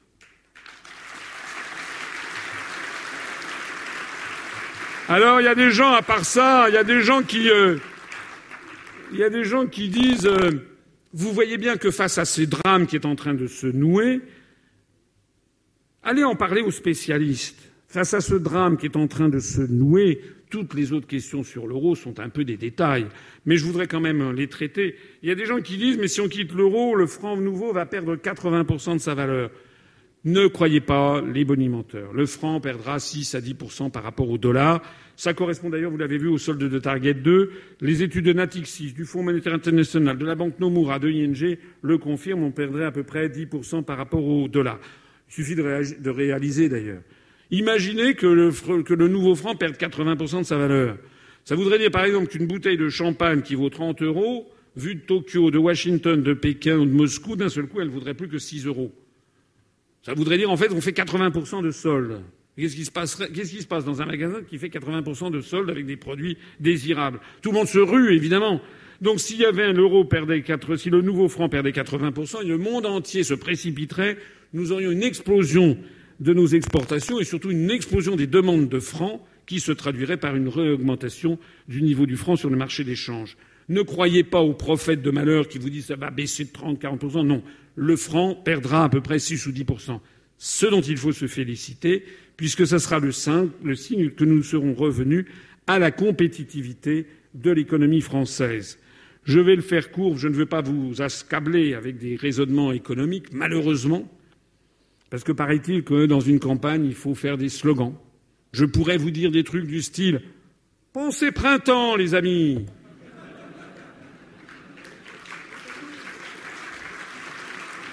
Mais la différence entre moi et d'autres, c'est que moi, je ne prends pas les Français pour des cons.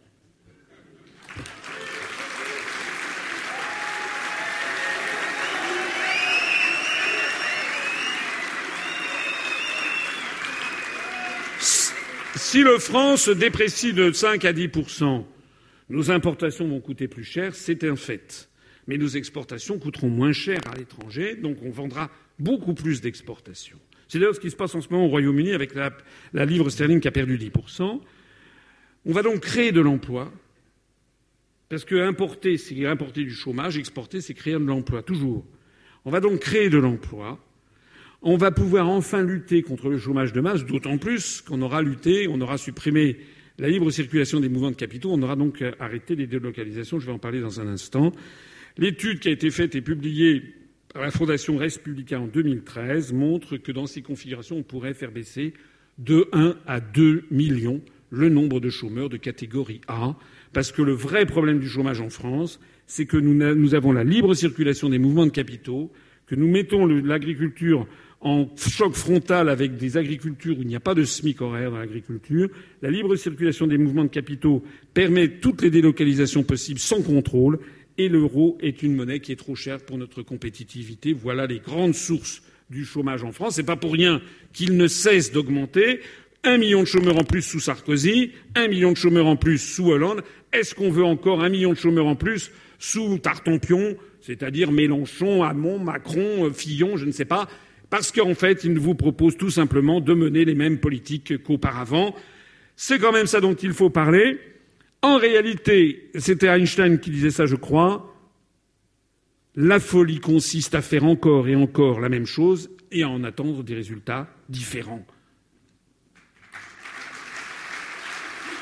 Je pourrais, je pourrais vous dire, je pourrais faire comme les autres et vous dire, alors voilà, l'Europe est une grande idée que je ne me résous pas à voir mettre à bas. Je veux une Europe plus démocratique, plus proche des gens. Nous allons renégocier les traités. Et pour le chômage, j'ai un plan qui va permettre enfin de lutter vraiment contre le chômage.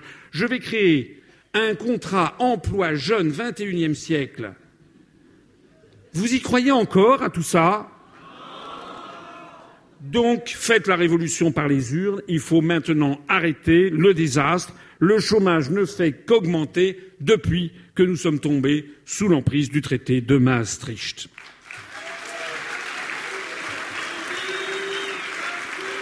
Alors il y a des gens qui me disent oui, mais si le nouveau franc, si le nouveau franc se déprécie de 10%, je vais perdre 10% de mon pouvoir d'achat. Là encore, la réponse est non.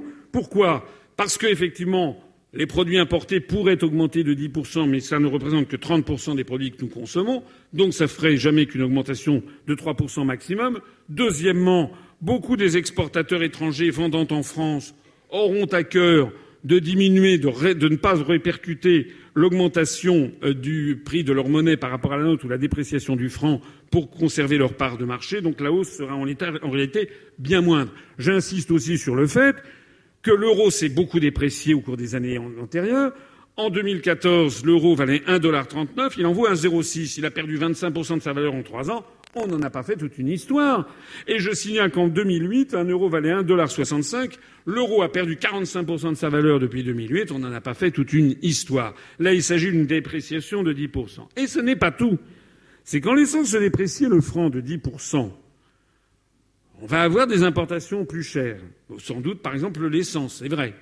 Mais vous savez que le prix que l'on paye à la pompe, c'est essentiellement raffinage, euh, raffinage, distribution, transport et des taxes, des taxes sur les produits pétroliers.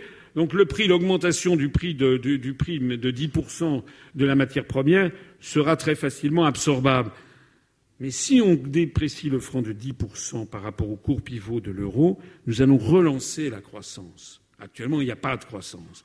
On va la relancer, elle va pouvoir passer peut-être à 2, 2,4, comme c'est le cas maintenant au Royaume-Uni. D'ailleurs, je rappelle que le Fonds monétaire international, toute honte but, a dû réévaluer à la hausse un seul pays de l'OCDE, c'est justement le Royaume-Uni, grâce au, grâce au Brexit.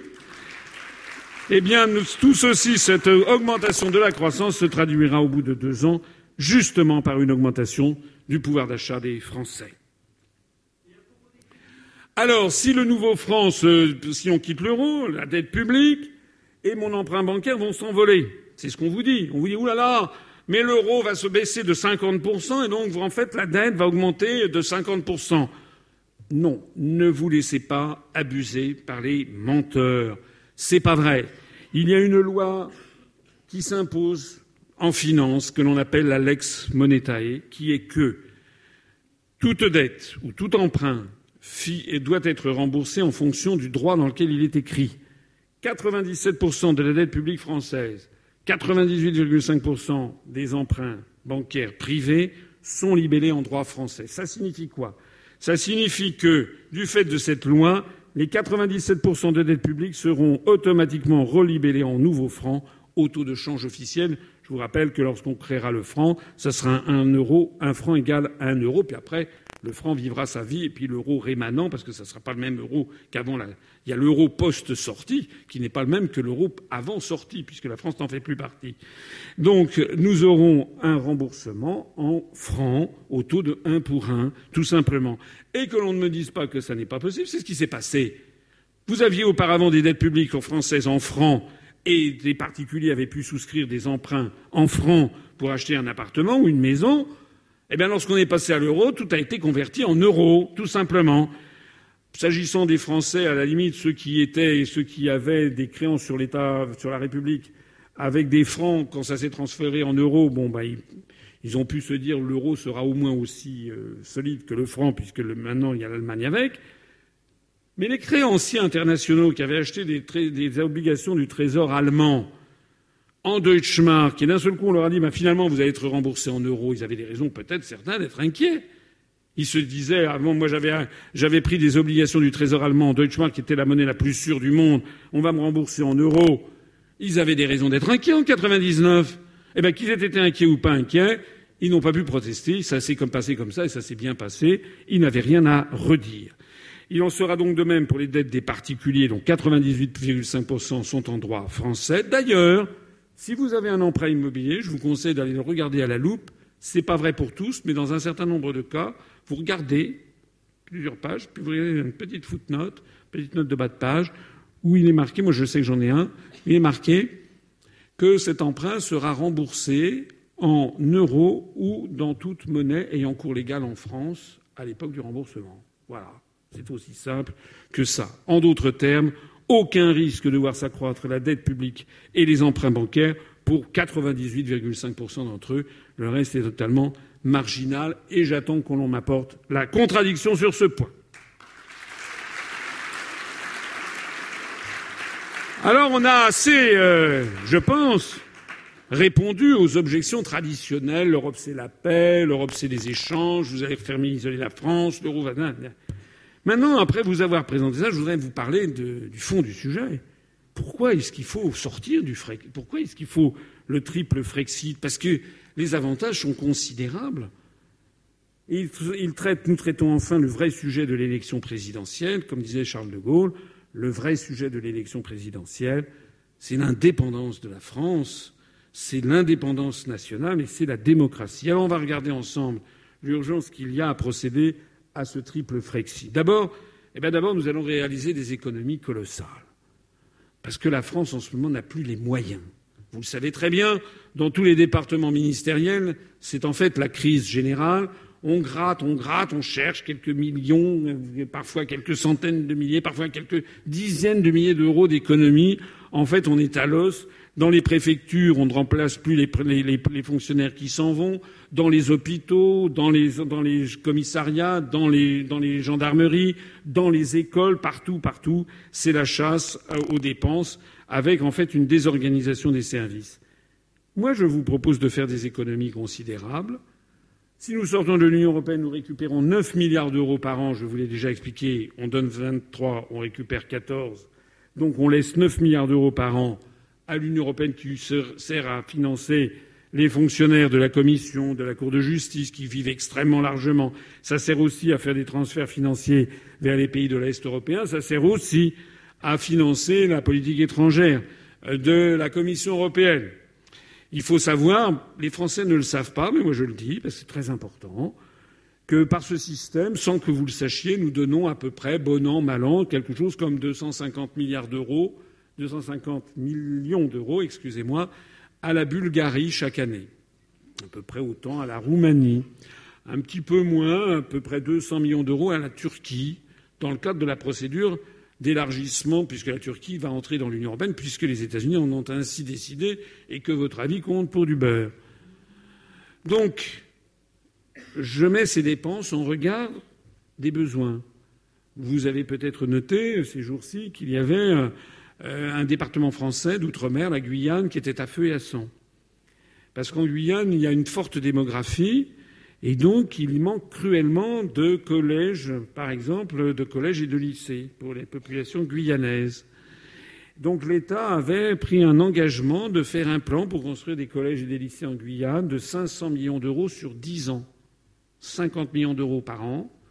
Et faute de crédit, la France n'a pas pu le faire, l'État D'où, ce n'est pas la seule raison, il y a des problèmes d'insécurité et d'immigration illégale, mais d'où justement la colère des Guyanais, parce qu'on n'a pas été capable de dégager 50 millions d'euros par an pour construire des collèges en Guyane.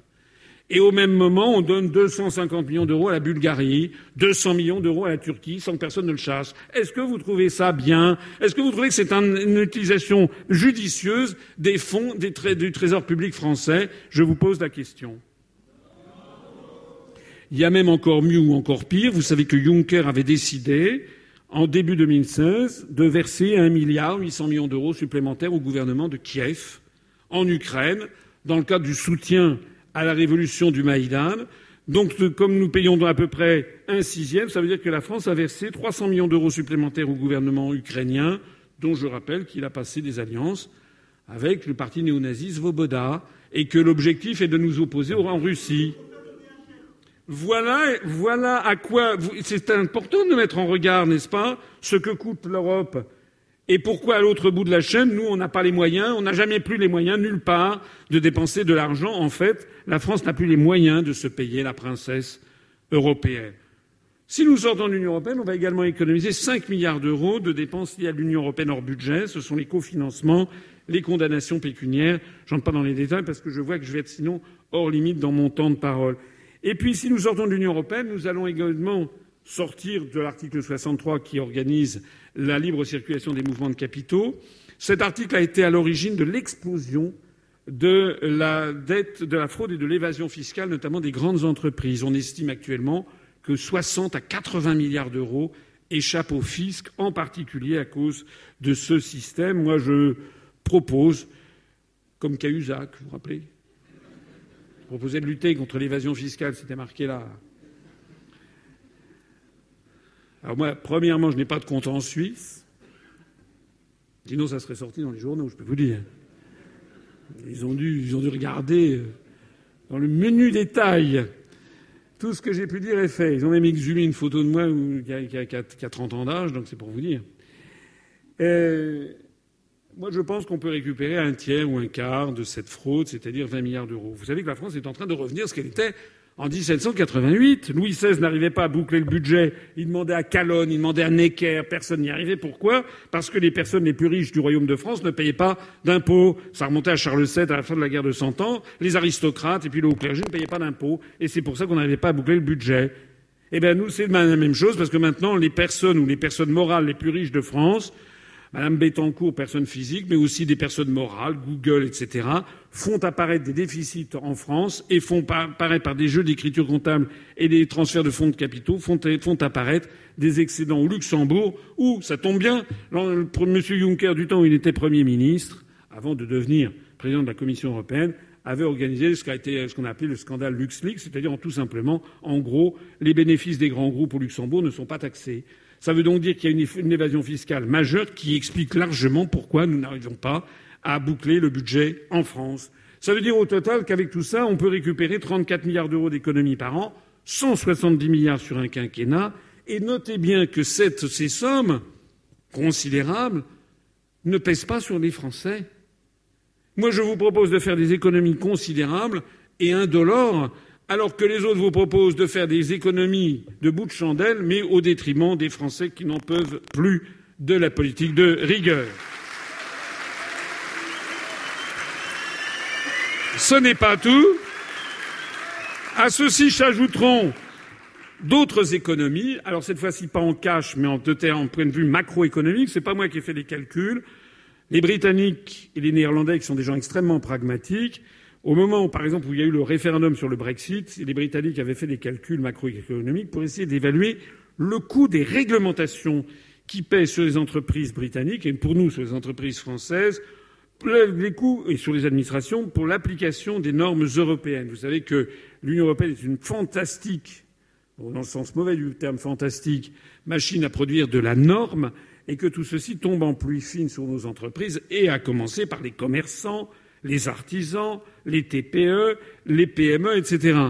Eh bien, si on fait une règle de trois en s'inspirant des calculs qui avaient été faits au Royaume-Uni et qui ont pesé pour beaucoup d'ailleurs dans le vote en faveur du Brexit, on peut estimer qu'on allégera pour environ 39 milliards d'euros, mais pas en cash cette fois-ci, en allègement de réglementation sur les TPE, PME et artisans. Cet allègement considérable des réglementations, donc des coûts de gestion, qui pèsent sur nos agriculteurs, nos artisans, nos TPE et nos PME.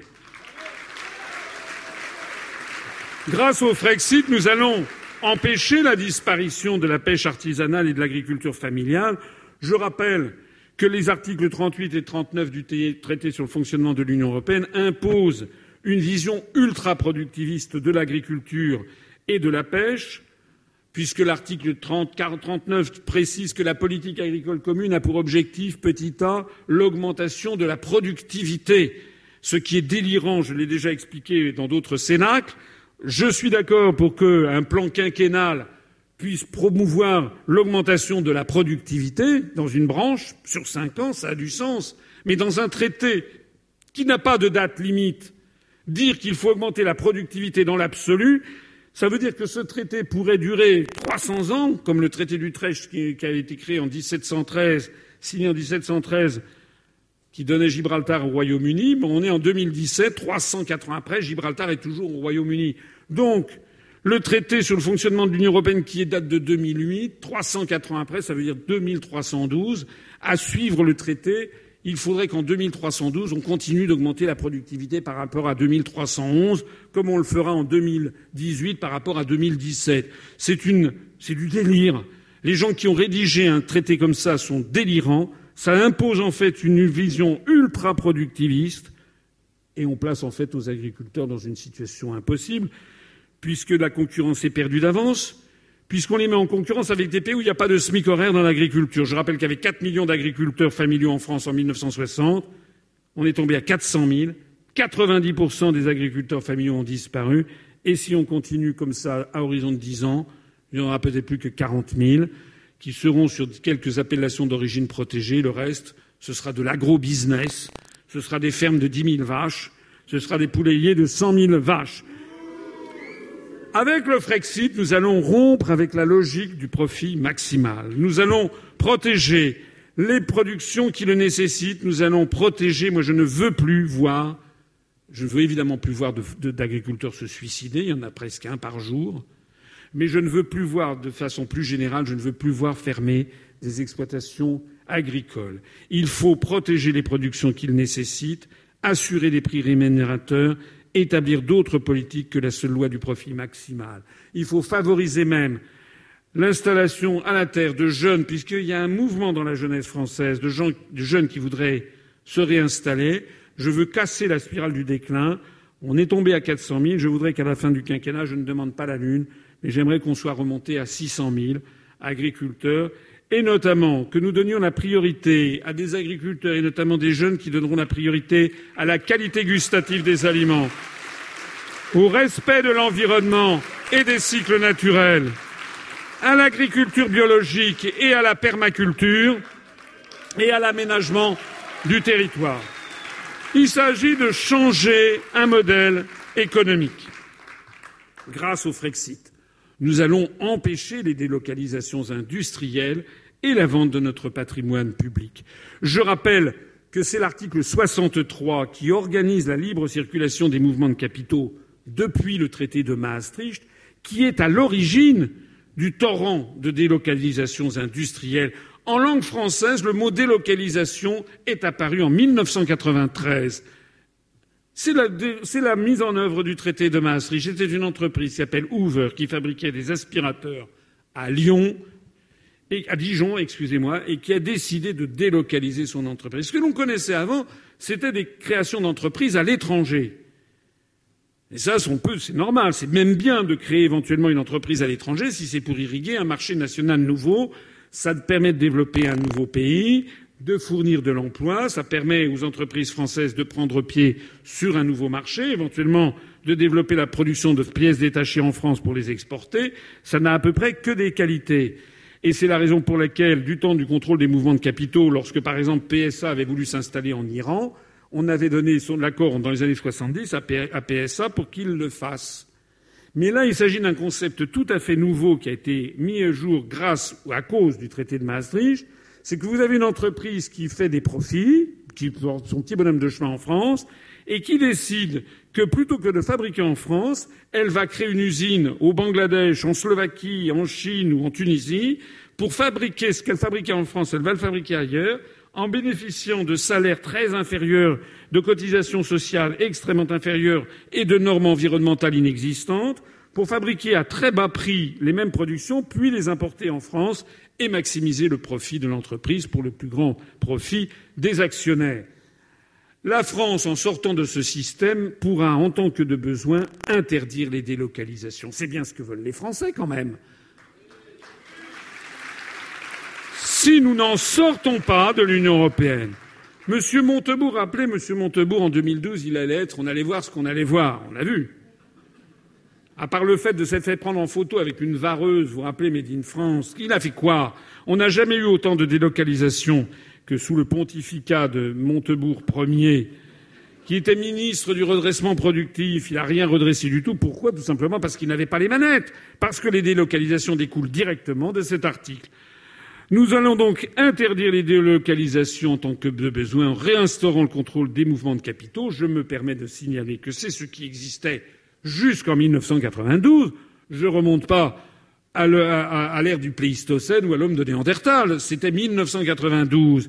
Et je me permets d'insister sur le fait que c'est ce qui existe dans la très grande majorité des États du monde, à commencer par ceux qui sont en plus fort développement, notamment la Chine, l'Inde, l'Asie du Sud-Est, qui contrôlent, eux, les mouvements de capitaux. Et je me permets d'ailleurs d'insister sur le fait que ces libertés des mouvements de capitaux, dans un sens qui permettent les délocalisations, dans l'autre sens, sont à l'origine de la vente par appartement du patrimoine français à des fonds, à des fonds étrangers. C'est pas moi, c'est l'émir du Qatar qui a racheté l'hôtel Martinez à Cannes, qui a racheté l'hôtel Georges V à Paris, qui a racheté l'hôtel Prince de Galles à Paris, qui a racheté le Paris Saint-Germain, le club de Paris Saint-Germain, le club de foot, qui a racheté 4,9%, 4,9% de Vinci, qui rachète la France par appartement, qui même rachète ou qui paye plus exactement le divorce de Nicolas Sarkozy. Pardon.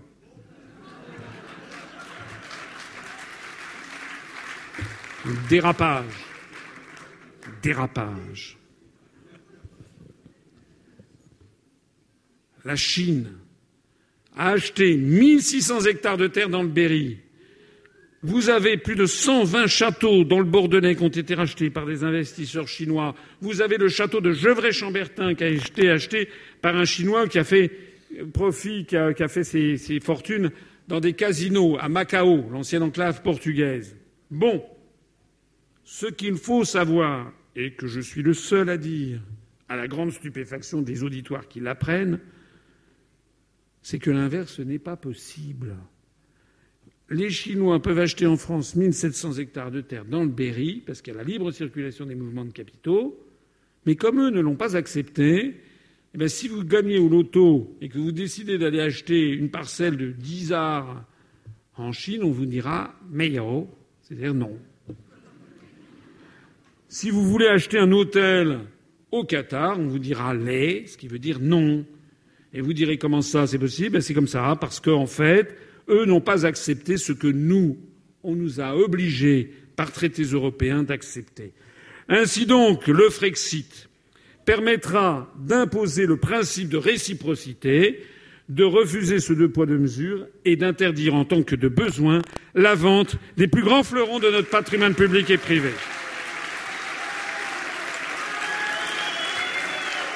Parce que sinon, nous ne pourrons pas lutter contre ça.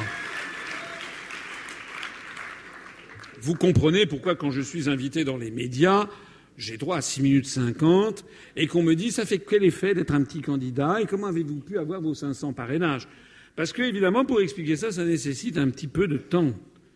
En réalité, tous les vrais débats sont dérobés aux Français par cette campagne électorale, où par ailleurs on fait comprendre que vous n'avez le choix qu'entre cinq prétendus grands candidats, parmi lesquels il y a une bande d'escrocs qui, euh, qui représente un pourcentage considérable. Grâce au Frexit, nous allons défendre efficacement et sérieusement l'environnement. Et pourquoi? Ben Parce que justement, le système dont je viens, que je viens de vous décrire a pour effet d'aller faire tout produire à 15 000 kilomètres de là.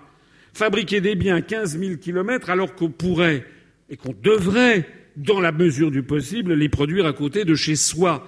Parce que ce système, il est en train de faire s'effondrer l'emploi dans les pays occidentaux, on le voit bien en France, avec les délocalisations, mais il est en train également de produire une noria de bateaux qui en permanence apportent depuis la Chine des produits bruns, des produits blancs, du textile, des jouets, des lunettes, des meubles, des ci, des ça, des ordinateurs. Tout est fabriqué à 15 000 kilomètres. Il y a eu une course autour du monde de voiliers récemment, là, qui s'est tenue au mois de janvier. C'est un Français qui a pulvérisé le record du monde.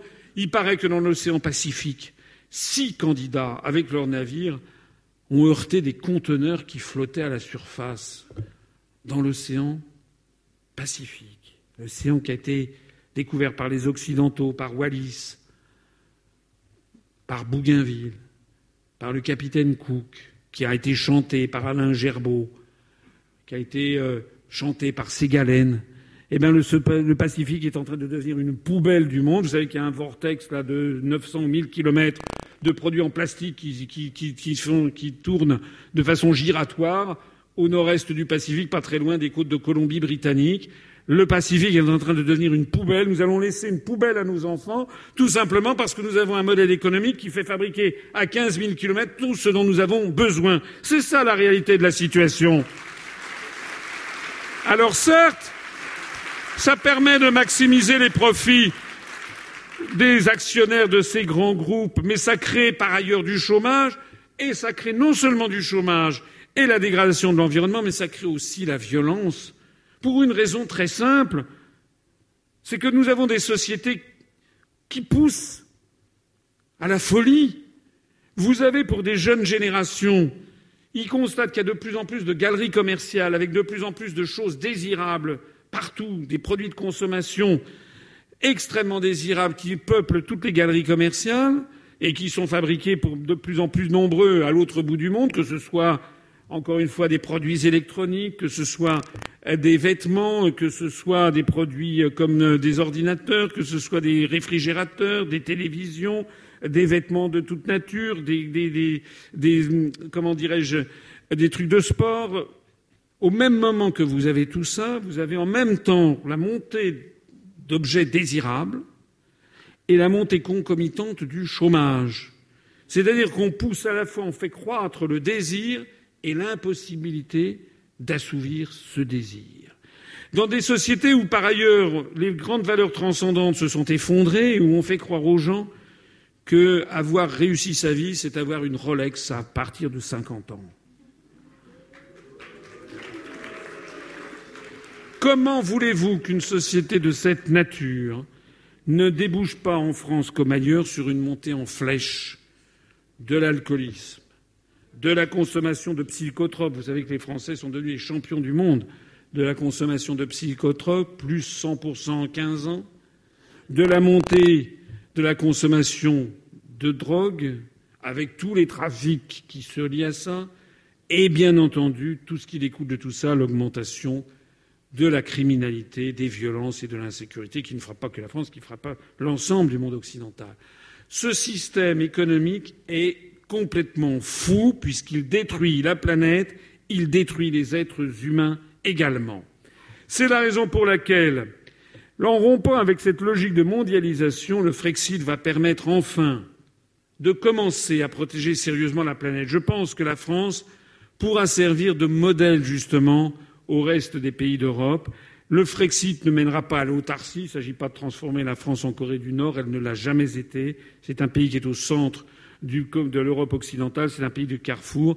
Mais nous développerons un libre-échange ciblé avec la priorité donnée aux circuits courts de façon à recréer également de l'emploi et à protéger la planète de la destruction. Grâce au Frexit, nous ferons baisser le nombre de chômeurs de 1 à 2 millions, je l'ai déjà dit, je n'y insiste pas trop. Ce sont les conclusions de la Fondation Respublica. Je voudrais quand même faire une conclusion. Si nous ne sortons pas de l'euro, outre que l'euro va nous exploser à la figure, mais c'est comme dans les Saintes Écritures, nul ne sait le jour ni l'heure. Ça peut durer encore deux mois, six mois, un an, deux ans, cinq ans, mais ça ne montera pas, comme le disent les, les boursiers, les arbres ne montent pas au ciel. Il y a un jour où tout ceci, vous avez vu la courbe divergente de tout à l'heure, je n'y insiste pas, j'en ai déjà trop parlé, où tout ceci va nous exploser à la figure. Mais en attendant, si nous restons dans ce système, je suis désolé de le dire, la montée du chômage et de la pauvreté va continuer inexorablement. Grâce au Frexit, nous allons nous soustraire à l'article 106 du traité sur le fonctionnement de l'Union européenne qui, certes, n'indique pas qu'il faut privatiser les services publics. Ce n'est pas ce que j'ai dit. C'est ce que M. Patrick Cohen voulait me faire dire hier. Non. Simplement, ça pousse constamment à la privatisation parce que constamment à la mise en concurrence des grands services publics à la française. Et si on met la, la SNCF en concurrence avec les autocars Micron, Macron, Cramon, Mocron, Enfin bref. Si on met la SNCF en concurrence avec les autocars, il se passe quoi? Vous savez qu'il y a eu dix entreprises qui sont créées, il y en a d'ailleurs deux qui sont tombées en faillite. Mais il y a du détournement de trafic. La SNCF, qui ne demande que ça d'ailleurs, fait valoir qu'elle n'a plus les moyens, puisque par on lui coupe les dotations budgétaires, d'entretenir des petites lignes. Et progressivement, eh bien, c'est l'attrition des services publics, qui d'ailleurs est prévue dans le cadre du rapport des grandes orientations de politique économique. Il est demandé de diminuer, de faire preuve de rigueur et de diminuer les dotations euh, aux services publics ou les dotations aux collectivités locales. Donc petit à petit, eh on ferme les lignes, on se concentre sur les TGV, on va fermer euh, les postes, puisque la poste doit être mise en concurrence également. Et progressivement et de proche en proche, on favorise le désordre et la désertification rurale. Moi, je veux mettre un terme à cette affaire. Je rappelle que ce que veulent les Français, et ça n'est pas depuis la libération, ça remonte à beaucoup plus loin, les Français veulent un chef d'État qui assure la justice et l'égalité sociale entre les Français. Et ça remonte à loin, ça remonte à, je l'explique souvent, Louis IX, Louis IX qui euh, était le fils de Blanche de Castille au milieu du XIIIe siècle, élevé dans une foi ardente, voulant être le vicaire du Christ sur terre, voulant imiter Jésus-Christ dans son activité de roi, voulant aussi, plus politiquement et plus prosaïquement, assurer la survie de la dynastie capétienne dont il était le neuvième rejeton. Louis IX va marquer l'esprit des Français sur très très longue période en faisant de nombreuses choses, mais en particulier deux qui frappèrent les imaginations dont on parle encore 700 ans après. Premièrement, Louis IX rendait la justice sous son chêne à Vincennes. Quand j'étais petit, je collais la petite étiquette, je me disais, mais pourquoi c'est important que ce soit un chêne? Et en fait, je vais vous livrer un secret, tout le monde s'en fout que ce soit un chêne. C'est pas tout à fait vrai, c'est un symbole de robustesse. Robur, ça se dit en latin. Non, ce qui était important, c'était pas que ce soit sous un chêne, c'était pas que ce soit à Vincennes dans son château. Ce qui était important, c'est que le roi rendit la justice. Il faisait venir un féodal, comte de Charolais, il faisait venir un plaignant, un pauvre manant, un pauvre paysan, et devant lui, le greffier, il écoutait l'un et l'autre. C'est Joinville, son mémorialiste, qui raconte ça. Et puis, le cas échéant, il disait non, toi, le féodal, c'est toi qui as tort. Toi, tu vas aller en prison. Toi, paysan, tu as raison. Et les Français ont découvert, ont découvert un roi, un chef d'État qui assure la justice égale pour tous. Et ça fait plus de 770 ans que les Français veulent une justice égale pour les riches comme pour les pauvres, et pas de justice différente pour les riches et de justice différente pour les pauvres. Et puis la deuxième chose qu'a fait Louis IX, c'est en 1260 de créer un établissement, un hospice pour les aveugles, qui étaient nombreux, notamment ceux qui l'avaient accompagné dans certaines croisades, mais pas que. Et donc il a construit à Paris un hôpital qu'on a appelé l'hôpital des 15-20 parce que c'était en base vigésimale, comme on dit base 20. 15 fois 20 égale 300. C'est un hôpital de 300 lits. 300 lits où des, malades, des, aveugles, étaient soignés et pouvaient être logés. Et comme le dit euh, le confesseur de sa veuve, la reine Marguerite, il écrit ça en 1303, il dit le roi avait créé l'établissement de l'hospice des 15-20 qui était financé sur la, comme on disait en vieux français, sur la bourse du roi c'est-à-dire la bourse du roi, c'est-à-dire le trésor public. Et les Français ont découvert à cette occasion qu'un chef d'État peut assurer une médecine égale pour tous, pas de médecine pour les riches, pas de médecine pour les pauvres, la même médecine pour tous. Et c'était il y a 757 ans. Et les Français ne sont pas des anglo-saxons, parce que les anglo-saxons n'ont pas la même histoire que nous. C'est la raison pour laquelle moi je prends l'engagement solennel de rompre avec la logique anglo-saxonne qui se tapit comme Bernard, derrière les traités européens.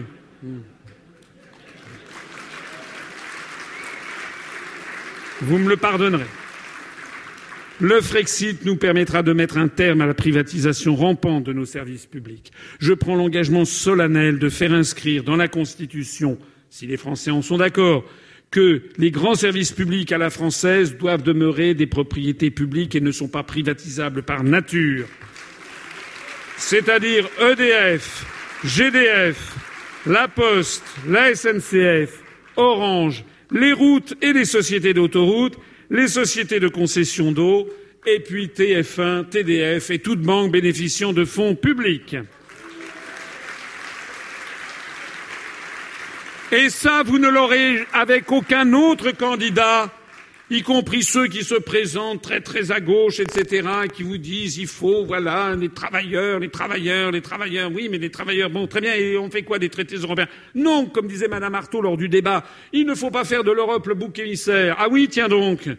Ça, c'est exactement le travail des trotskistes. Je rappelle que si Madame Laguillet, en 92, avait appelé à voter non au traité de Maastricht, nous n'aurions pas le traité de Maastricht.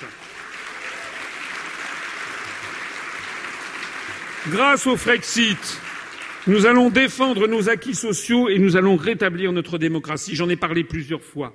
Il faut bien comprendre que prétendument pour assurer la survie de la monnaie européenne, de l'euro, il est inscrit dans les traités un article, l'article 121, qui postule que les différents États doivent viser à une convergence de leur politique économique et sociale. Vous l'avez vu, je vous l'ai déjà expliqué, pour essayer d'avoir la même compétitivité. C'est tout le problème, il est là et ça ne marche pas. Mais pour que, essayer que ça marche, il y a un article fait pour qui force les pays à suivre une feuille de route qui s'appelle le rapport sur les GOPÉ, les grandes orientations de politique économique. Cette feuille de route économique et sociale fixée chaque année à chaque gouvernement par la Commission européenne s'impose. Alors, monsieur Patrick Cohen m'a reproché en disant ce sont des recommandations. Non. En jargon européen, des recommandations, ce sont des obligations de faire. En fait, c'est ce que les anglo-saxons appellent la soft law. C'est-à-dire, bien sûr, vous pouvez pendant un an ou deux ne pas respecter une recommandation, mais vous ne pouvez pas ne pas respecter aucune, vous ne pouvez pas refuser toutes les recommandations tout le temps. C'est impossible parce que ce qu'ils appellent la pression des pairs, parce que vous êtes obligé de rendre compte pour expliquer ce que vous avez fait. Et puis maintenant, d'ailleurs, avec le six-pack, enfin, c'est des réglementations nouvelles qui sont apparues, si la France ne respecte pas les orientations qui lui sont faites, elle sera redevable ensuite de pénalités pouvant atteindre 0,2% du produit intérieur brut, c'est-à-dire 4,2 milliards d'euros, tout simplement, par an. Donc, ce sont une véritable feuille de route. Alors, il faut que vous sachiez quel est le programme commun que mettront en œuvre, que mettront en œuvre le prochain président de la République et le prochain gouvernement si, par malheur, ce n'est pas moi qui suis élu. Puisque je rappelle, j'en profite, je rappelle et rappellerai toujours que Mme Le Pen, M. Dupont-Aignan, M. Cheminade, M. Mélenchon ne proposent pas de sortir de l'Union européenne par l'article 50 à partir de leur installation. M. Mélenchon propose un plan A qui consiste à renégocier les traités, un plan B qui consiste à renégocier les traités, un plan C qui consiste à renégocier les traités, et tout ceci se termine par un plan T. Quant à Madame Le Pen, quant à Madame Le Pen, entre deux prétoires, elle jette des regards hagards sur Philippot dès qu'il y a une question un tant soit peu technique. Ça change tous les jours, mais aux toutes dernières nouvelles, vous avez vu ce qui s'est passé. Paraît-il que la sortie de l'euro, maintenant, ça sera après les élections italiennes, peut-être, euh, qui auront lieu en 2018. Donc elle n'est pas élue que déjà c'est reporté à la Saint-Glinglin. Quant à la renégociation des traités, paraît-il qu'elle veut récupérer quatre éléments de souveraineté. On n'y comprend rien. Et je le cite souvent et je le reciterai ici, ce joli proverbe turc qui dit on n'est pas un peu enceinte. C'est-à-dire qu'on l'est ou on l'est pas. Eh bien un pays c'est pareil, il est souverain ou il l'est pas. Donc, alors je ne parle même pas des autres. Hein les Fillon, Macron, enfin ça c'est l'abomination de la désolation. Donc, j'ai oublié quelqu'un? Ah oui, Hamon. Mais il faut dire qu'il est tellement en couleur de, vert, on finit par oublier son existence à M. Hamon. Alors, il faut savoir que pour le deuxième semestre de cette année, Bruxelles a déjà demandé au prochain président, le rapport Dégopé du 16 euh, mai 2016, qui est en ligne notamment sur notre site internet, réclame qu'on augmente la TVA et qu'on baisse l'impôt sur les sociétés. D'ailleurs, c'est ce qu'a mis M. Fillon dans son programme. Il faut lui reconnaître au moins qu'il joue franc. Enfin, il joue pas franc parce qu'il ne dit pas que ça a été le rapport Dégopé, il se l'attribue. Mais ça a été mis noir sur blanc dans le programme de Fillon, ça n'a pas été mis noir sur blanc dans le programme des autres, c'est pourtant ce qu'ils seront obligés de faire. Il faut comprendre ce que ça veut dire, augmenter la TVA et baisser l'impôt sur les grandes sociétés. Il faut comprendre. Vous savez ce que ça veut dire Ça veut dire que Madame euh, Georgette Dupont, qui est au minimum vieillesse, qui habite à Nice-Saint-Augustin, quand elle va aller chercher, faire ses courses le matin, acheter sa petite baguette, acheter deux, trois, un, un beefsteak, etc., ça veut dire qu'elle va payer chaque jour 2 ou 3 euros de plus de TVA. Et puis à l'autre bout, ça veut dire que Vinci, à qui M. de Villepin a cédé à vil prix,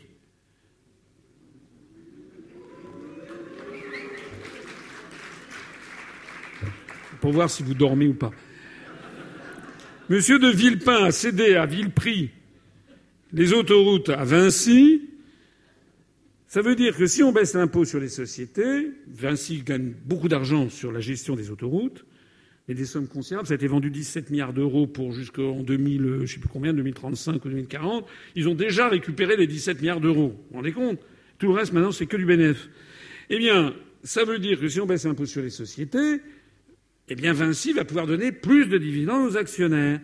Et parmi les actionnaires, je vous l'ai déjà dit tout à l'heure, nous avons notre cher nécessiteux, son Altesse Altani, émir du Qatar. Ça veut donc dire que vous voyez la logique qui se tapit derrière ce projet européen, c'est qu'on va faire payer tous les jours des centaines de milliers de Georgette Dupont ou de Paul Durand qui vont payer 2, 3 ou 4 euros tous les jours de plus de TVA à un bout, et à l'autre bout, on va donner quelques dizaines de millions supplémentaires à ce nécessiteux qu'est l'émir du Qatar. Vous trouvez ça normal, vous? C'est pourtant, c'est pourtant ce qui nous est. Eh ben oui, il faut expliquer clairement les choses. Je note d'ailleurs qu'il n'y a pas beaucoup de candidats à la présidentielle qui font ce que je fais. En fait, ils préfèrent prendre les Français pour des cons.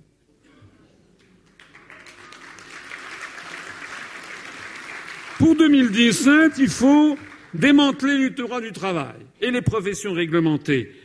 C'est-à-dire que les avocats, les notaires, les médecins, les pharmaciens, les docteurs, les chirurgiens, les dentistes, les chirurgiens, les artisans taxis, les experts comptables, les commissaires aux comptes, les huissiers, j'en passe, eh bien, vont être progressivement ubérisés. C'est marqué dans les rapports des grandes orientations de politique économique. Au passage, d'ailleurs, M. Macron, qui est d'accord avec tout le monde, M. Macron eh bien, sera d'accord avec euh, tout le monde.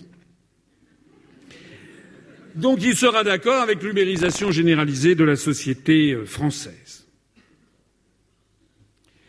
Bruxelles réclame du futur président qu'il baisse le SMIC et les prestations chômage.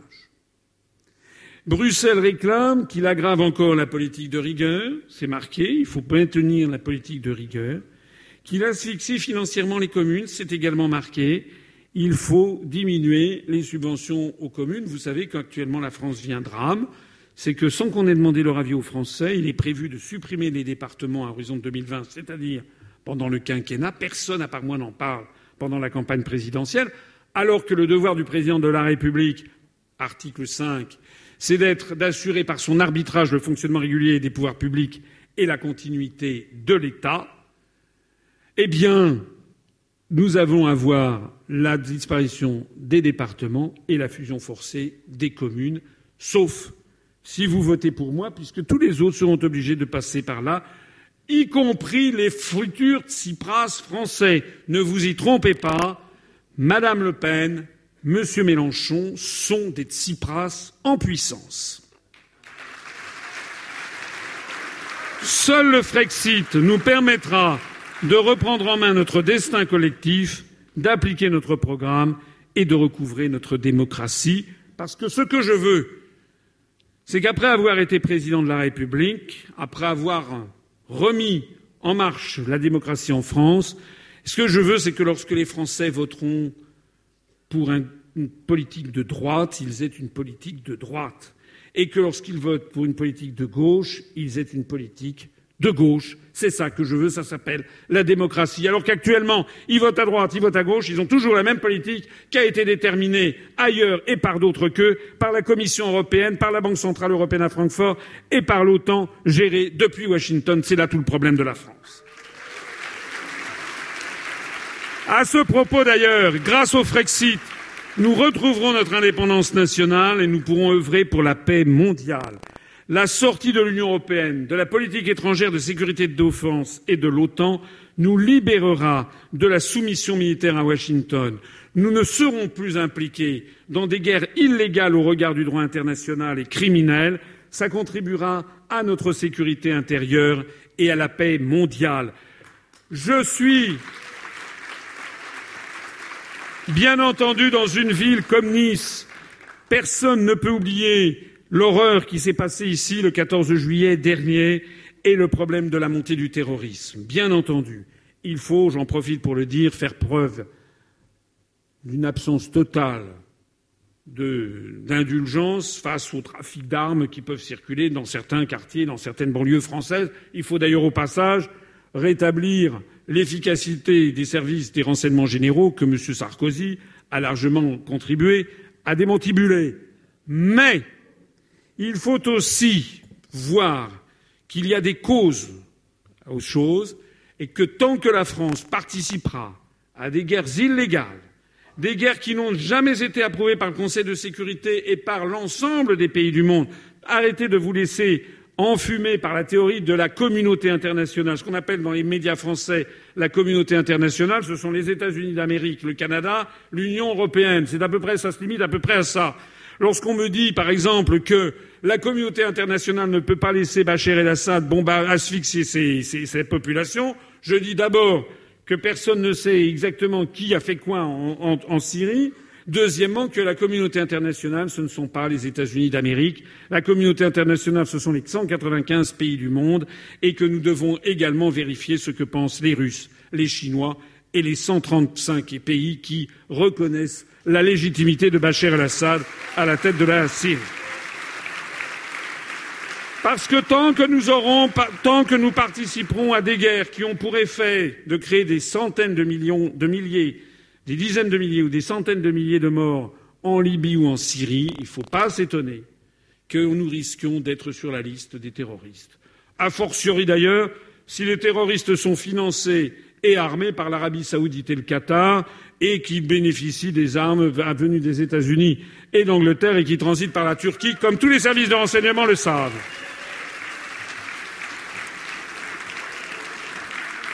Et grâce au Frexit, nous allons renouer avec la francophonie et tous les pays du monde. L'Union européenne enferme la France dans un espace artificiel qui postule que notre avenir passerait par une fusion avec 27, 28, 29, 30 États, dont avec certains avec lesquels nous n'avons pas beaucoup de liens, même aucun. Nous n'avons aucune histoire, aucune langue commune, aucune histoire commune, aucune culture commune, aucun échange commerciaux familiaux particulier, aucun intérêt commun spécifique avec la plupart d'entre eux. Par exemple avec l'Estonie, la Lettonie, qui d'ailleurs commémore les Waffen-SS, et la France refuse de condamner cette commémoration des Waffen-SS nazis par solidarité européenne. C'est exact. Nous n'avons pas d'intérêt commun particulier avec la Slovaquie ou avec Malte ou avec Chypre. En revanche, nous avons des intérêts fondamentaux avec les pays de la francophonie, les pays du Maghreb, les pays d'Afrique francophone, le Liban, la Syrie, le Québec, le Vietnam, le Cambodge, le Laos, et plus généralement l'ensemble des pays du monde avec lesquels nous sommes plus proches. Le Frexit nous permettra de rouvrir la France sur l'ensemble du monde et de coopérer entre les nations, une coopération internationale sans distinction d'appartenance continentale, raciale ou religieuse. Le Frexit assurera la résurrection de la France, tournée vers l'universel, comme les peuples du monde l'espèrent et l'attendent. C'est ce que proposait d'ailleurs Charles de Gaulle. Alors, je ne voudrais pas que les personnes qui me découvrent à cette occasion pensent que je n'ai que le Frexit à la bouche comme bien entendu certains journalistes hâtifs, n'ayant pas trop de temps pour se renseigner, me taxent de dire que, paraît-il, ça serait mon obsession. J'ai entendu ça, mais c'est Patrick Cohen, je crois. J'avais l'obsession, l'obsession. Mais obsession, c'est comme les gens, les gens qui disent je suis europhobe. C'est très grave de dire ça, parce que phobie, c'est un truc qui est, comment dire, ça relève de la psychiatrie. On n'est pas très loin, peut-être, de m'envoyer en hôpital psychiatrique. Je vois d'ailleurs que M. Jadot, vous savez, le chef des Verts, ils ont plus, je crois, que 2000 adhérents.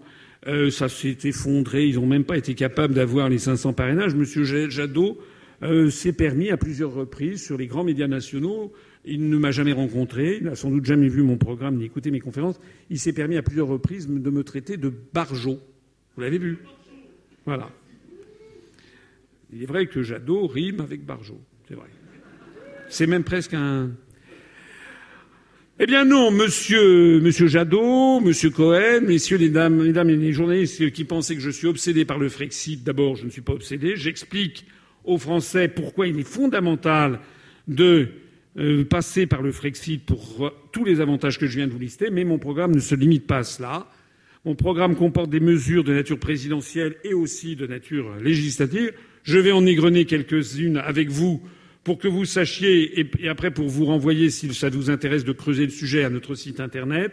Je propose d'instaurer le référendum d'initiative populaire avec 500 000 si 500 000 Français vont déposer en mairie leur signature avec pièce d'identité vérifiée pour soutenir une question qui aura été validée par le Conseil constitutionnel comme étant constitutionnelle, comme n'étant pas inconstitutionnelle, eh bien, si 500 000 Français l'acceptent, le veulent, la question sera posée aux Français, comme c'est fait en Suisse avec les votations ou en Californie avec les référendums. Et par exemple, sur des sujets parfois dont on sur lesquels on m'interroge que pensez-vous que pensez-vous de la légalisation du cannabis? Moi, à titre personnel, personnellement, je ne le dis pas trop fort, mais personnellement, je n'y suis pas favorable. Je connais les avantages et les inconvénients. J'ai bien écouté les deux parties. Il y a des avantages, il y a des inconvénients. À titre personnel, je n'y suis pas favorable. J'ai dans ma famille des médecins. Mais si les Français veulent absolument que cette question soit posée, eh bien, il leur appartiendra de la poser par l'intermédiaire d'un référendum d'initiative populaire, et puis ce sera au peuple français de trancher sur cette question comme sur bien d'autres. C'est le référendum d'initiative populaire parce que les Français ont besoin, au troisième millénaire, d'avoir plus souvent droit à la parole et à décider par eux-mêmes de ce qu'ils veulent. Et ça pourrait être vrai. Ça pourrait être vrai, par exemple, de l'appartenance ou non à Schengen. Ça pourrait être vrai de l'appartenance ou non à tel ou tel aspect des choses ce seront les Français qui décideront. Je propose d'instaurer la reconnaissance pleine et entière du vote blanc. Avec le caractère révocatoire qui se relie à cela, c'est un système qui existe en Suède et en Uruguay. Vous savez ce que ça veut dire Si dans un scrutin, le vote blanc arrive en tête devant les personnes physiques, le vote blanc est considéré comme un suffrage exprimé. À ce moment-là, le scrutin est annulé, il est reporté de deux ou trois mois on réorganise le scrutin, mais ça veut dire que les, candidats physiques qui participaient au tour de scrutin qui a été annulé ont interdiction de se représenter.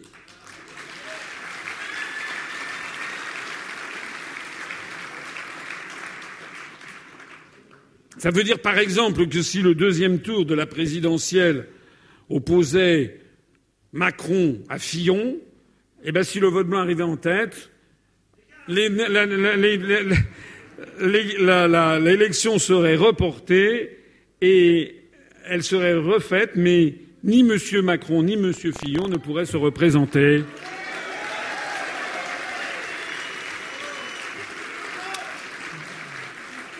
Je propose de démocratiser le Conseil constitutionnel. On ne peut plus avoir les juges suprêmes nommés par le président de la République, le président de l'Assemblée nationale et le président du Sénat parce que ce sont, l'expérience l'a montré, des amis politiques qui ne jugent pas en droit, mais qui jugent en opportunité politique. C'est un scandale.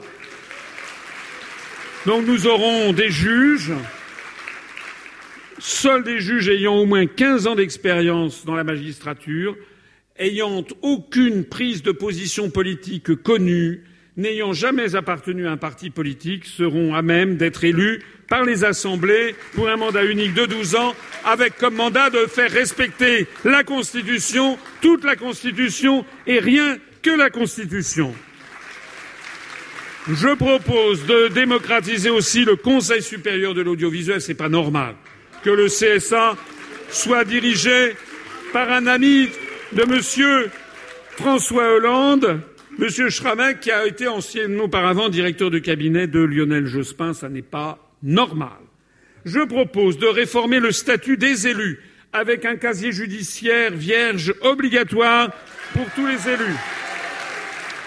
Ce que, ce que d'ailleurs nous nous appliquons déjà, puisque j'en profite pour dire que nous présenterons des candidats dans toutes les circonscriptions législatives et que j'ai donné instruction à ce que tous les candidats de l'UPR présentent un casier judiciaire vierge. Ce qui, soit dit en passant, est également mon cas. Ça mérite de le préciser. il y aura démission obligatoire en cas de condamnation pénale définitive. Il y aura interdiction de faire plus de deux mandats consécutifs, quel que soit le mandat. Parce qu'après tout, une fois qu'on a été maire de Nice deux fois, ben on arrête. Une fois qu'on a été député deux fois, on arrête. Après qu'on a été sénateur deux fois, on arrête. Parce que finalement, être un élu du peuple, ça ne doit pas être une profession, ça doit être un moment dans une vie, et il doit y avoir une rotation des effectifs. Je propose de supprimer le millefeuille administratif en supprimant 77 postes de députés sur les 577, on en garde quand même 500, c'est quand même déjà gentil, mais ça fait le même ratio qu'en Allemagne, un député pour 130 000 habitants. Je propose, puisqu'on sort de l'Union européenne, nous sortirons, nous supprimons les 74 postes de députés européens. Je précise aussi que ça va avec les attachés parlementaires.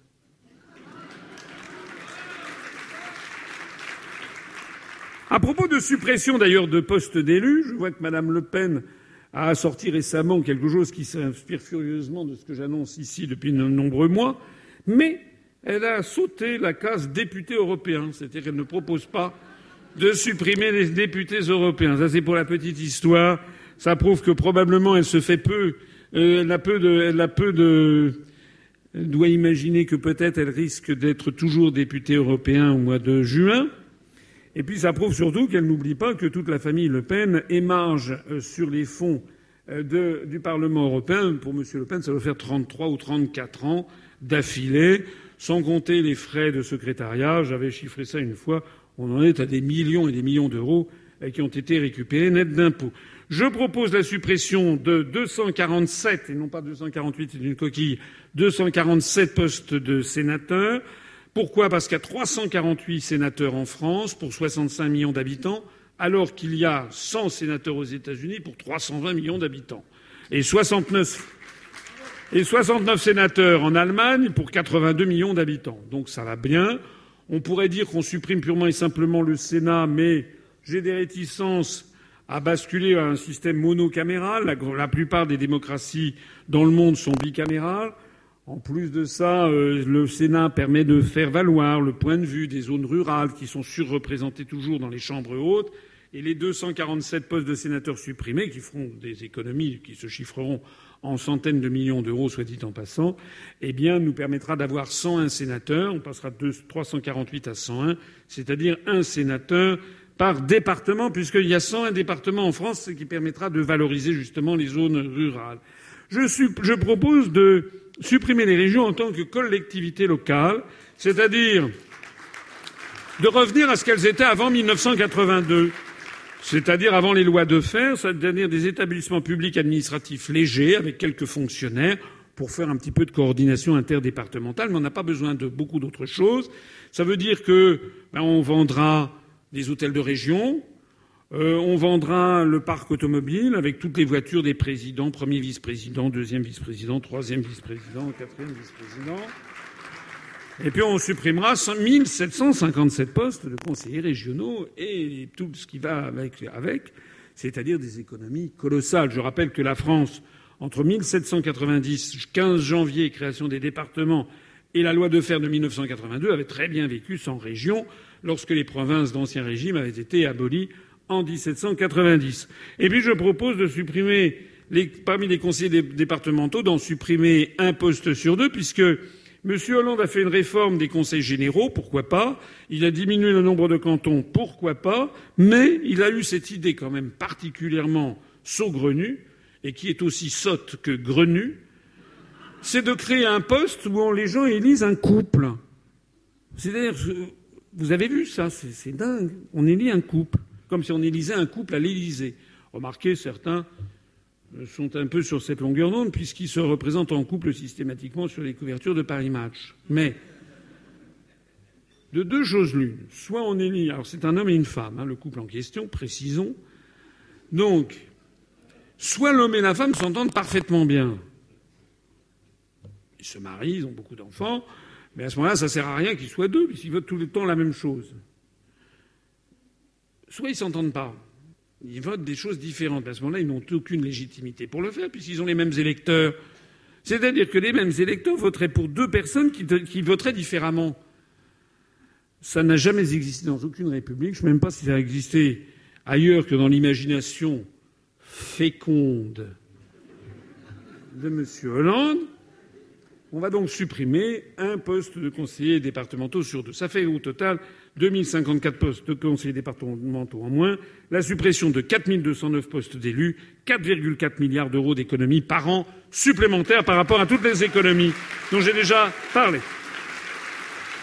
Et je, précise, et je précise au passage que nous garderons les maires ruraux parce qu'actuellement on est en train de supprimer les maires ruraux pour les fusionner par paquet de 30 pour complaire en fait à la volonté d'avoir la même granulométrie administrative avec des grandes régions et puis des comtés comme en Allemagne ou comme dans les, aux États-Unis côte ouest, parce que c'est bien de ça qu'il s'agit.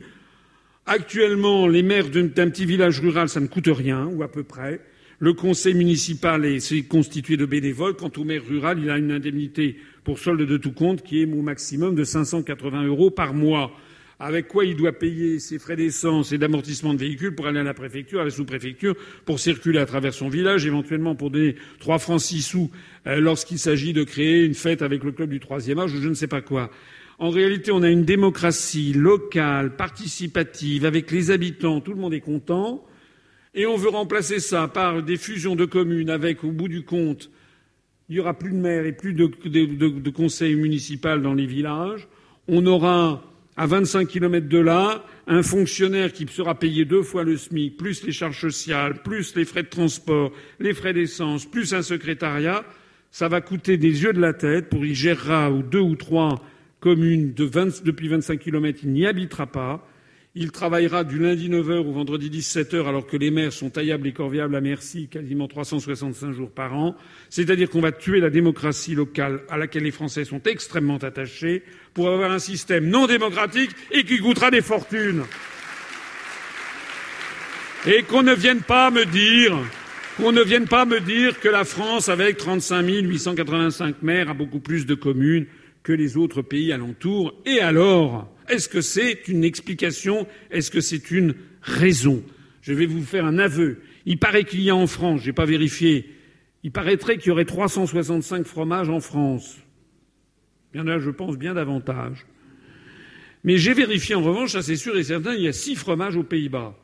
Donc, à suivre le raisonnement qui consiste à se comparer aux voisins, il faudrait que la France décide de fusionner les fromages français par paquet de 60 pour qu'on n'en ait plus que 6. Voilà le type de raisonnement délirant qui nous est imposé.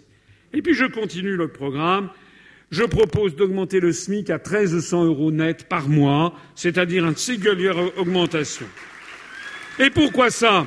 Parce que le SMIC n'a pas été augmenté de façon substantielle depuis des années à la demande de la Commission européenne et du rapport des grandes orientations de politique économique qui demande au contraire la diminution du SMIC, mais en plus de ça, parce qu'il y a un moment à partir duquel il faut arrêter avec l'économie qui passe son temps à faire de l'économie de l'offre, c'est-à-dire à tailler, tailler, tailler dans les dépenses. Maintenant, ça ne marche pas, ça fait quand même plus de 20 ans que ça ne marche pas. Il faut relancer la machine économique de façon keynésienne en redonnant un petit peu de l'économie de la demande, en redonnant un peu de pouvoir d'achat aux catégories modestes de la population. Je propose d'assurer un minimum vieillesse équivalent, parce que je parle ici en euros alors qu'on sera normalement repassé au franc, un, un, minimum vieillesse équivalent à 950 euros par mois. Ça coûtera cher, parce qu'il y a quand même un certain nombre de dizaines de milliers de personnes concernées, mais c'est nécessaire. On, la France ne peut pas tolérer que ces anciens, que certains seniors, au-delà de 65 ans, soient en dessous du seuil d'indigence et même de pauvreté. Je propose de réduire les cotisations sociales pour les artisans, les TPE, les PME et les commerçants à due proportion de l'augmentation du SMIC euh, pour les 1300 euros. Parce que ce n'est pas aux artisans, aux commerçants, aux TPE, aux artisans de payer cette augmentation. On diminuera les cotisations sociales pour eux et on ira même, si possible, au-delà en fonction justement, notamment, vous l'avez vu, des gains que nous ferons sur la lutte contre la fraude fiscale des grands groupes industriels et financiers. Je propose de renationaliser et protéger constitutionnellement les grands services publics, je l'ai déjà dit, en fait de supprimer le RSI, en tout cas de le réformer de fond en comble. Soit dit en passant, cette affaire est un véritable scandale. L'affaire du RSI, on se demande même si ça n'a pas été fait spécialement pour nuire aux indépendants. Enfin, c'est une histoire de dingue. De constitutionnaliser la, la sécurité sociale publique et la retraite par répartition, d'interdire les OGM, y compris dans la nourriture animale, et au passage d'ailleurs, d'essayer d'aller vers plus d'humanité et notamment d'essayer de lutter contre la souffrance animale aussi. Je propose de lancer un grand programme de logements sociaux en sorte qu'à la fin du quinquennat, pas au début parce qu'il faut trouver les terrains, les financements, mais qu'à la fin du quinquennat, on ait 80 000 logements sociaux de plus par an par rapport au programme actuel, puisque moi j'ai été reçu par la Fondation Abbé Pierre euh, qui m'avait expliqué ça, mais je l'avais déjà mis dans mon programme en 2011 parce que d'abord, il y a un immense problème de logement social en France. Et quand on dit logement social, il n'y a pas uniquement que les gens qui n'arrivent pas à se loger et à bas coût, mais il y a aussi les gens qui vivent en surpopulation ou dans des logements insalubres qu'il va falloir régler. Et puis, comme il y a un proverbe français, vous savez, un dicton plus exactement, qui dit quand le bâtiment va, tout va, on sait qu'en matière économique, la relance par la construction, c'est finalement la plus vertueuse qui soit. C'est celle qui crée le plus d'emplois, des emplois d'artisans, par exemple, parce qu'il faut des électriciens, des couvreurs zingueurs, des gens qui posent les portes, les fenêtres, des maçons, etc. Et donc, ça fait, ça crée beaucoup d'emplois. Rappelez-vous le slogan des chambres de commerce et d'artisanat qui disent que l'artisanat est le premier employeur de France, et ils le disent à raison. Et c'est en plus de ça une relance qui est peu susceptible de provoquer des importations, donc ça la relance c'est la relance qui a le plus de vertus, etc., etc. Je ne peux pas vous dire tout, parce que sinon j'en aurais pour des heures, et beaucoup de choses relèvent du domaine législatif. Donc, allez voir ce que je dis sur le domaine de la santé, sur le domaine de l'éducation, sur le domaine de la sécurité. Tout ceci, j'en parle, mais ça relève plus du programme législatif dont il faut parler. Tout ça est sur assino2017.fr. Avant de conclure, je voudrais rehausser le débat. Parce que nous avons affaire, et j'insisterai encore sur le fait que nous avons affaire à l'élection présidentielle. Il ne s'agit pas des élections législatives qui vont avoir lieu en mai-juin. Il s'agit d'élire le chef de l'État. Il ne s'agit pas de choisir le Premier ministre. Les autres candidats ont des programmes de Premier ministre.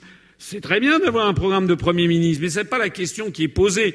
La question, c'est le chef de l'État. Le chef de l'État, comme l'avait dit Charles de Gaulle dans Le fil de l'épée, son ouvrage des années 30, comme il l'avait précisé dans son discours de Bayeux du 16 juillet 1946, et comme c'est inscrit d'ailleurs dans notre Constitution, le chef de l'État doit être celui qui est en charge de l'essentiel, c'est-à-dire l'homme ou la femme qui est, sera redevable au regard de l'histoire, au regard de 65 millions de Français, ben, du devenir d'un pays qui a 1500 ans d'âge depuis le baptême de Clovis. Et moi, je porte le débat présidentiel au niveau auquel il doit être porté. Le niveau de l'élection présidentielle, ce n'est pas de savoir le nombre d'heures travaillées par Pénélope Fillon.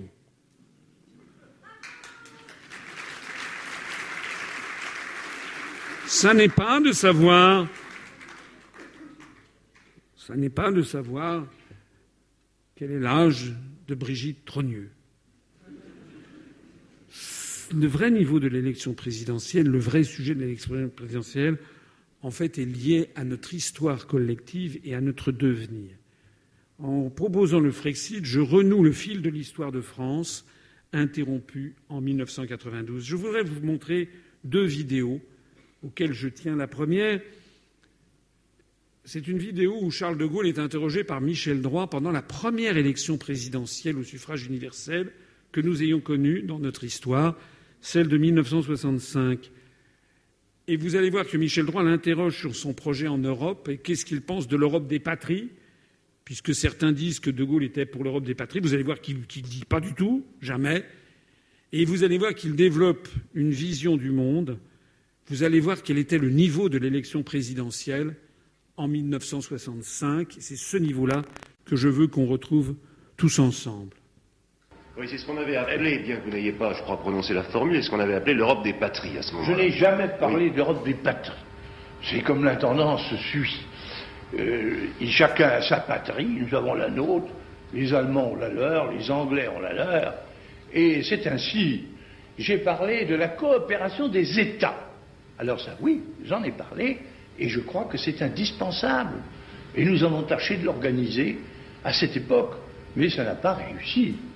Et depuis, on n'a plus rien fait, excepté nous, qui avons fait quelque chose avec l'Allemagne, car nous avons solennellement, et c'était incroyable après tout ce qui nous était arrivé, nous avons solennellement fait avec l'Allemagne un traité de réconciliation et de coopération. Ça n'a pas non plus jusqu'à présent donné grand-chose. Parce que, parce que les politiques sont les politiques des États et qu'on ne peut pas empêcher ça. Alors vous avez des cris, mais l'Europe, l'Europe supranationale, il n'y a qu'à mettre tous ensemble, il n'y a qu'à fondre tous ensemble, les Français avec les Allemands, les Italiens avec les Anglais, etc. Oui, vous savez, c'est commode. Et quelquefois, c'est assez séduisant. On va sur des chimères, on va sur des mythes. Euh, mais ce ne sont que des chimères et des mythes il y a les réalités. Et les réalités ne se pas comme ça.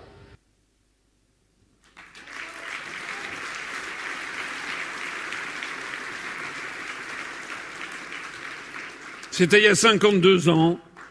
Il n'y a rien à changer. Ça, c'était un président de la République. Voilà.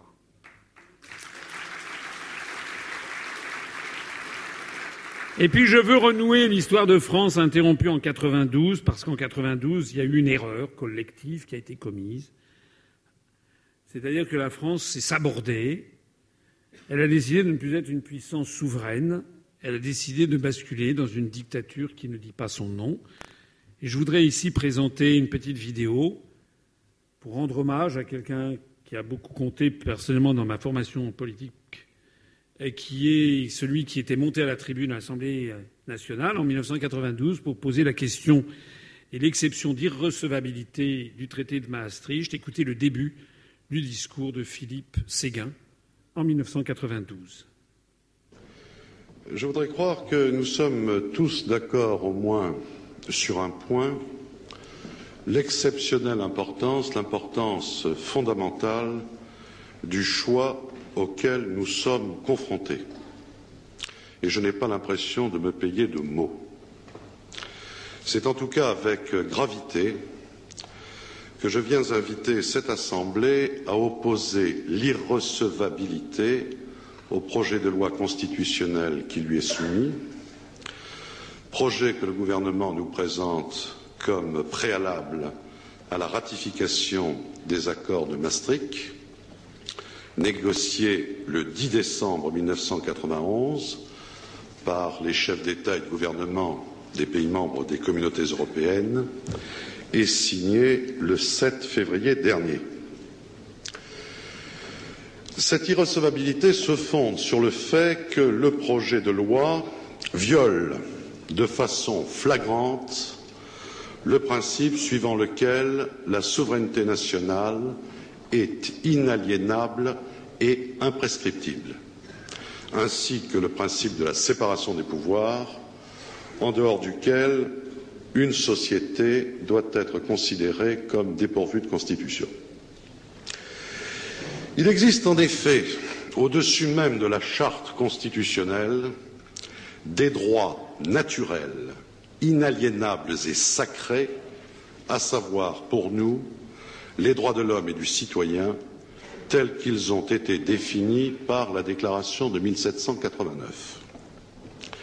Et quand l'article 3 de la Constitution du 4 octobre 1958 rappelle que la souveraineté nationale appartient au peuple, il ne fait que reconnaître le pacte originel qui est depuis plus de 200 ans le fondement de notre État de droit.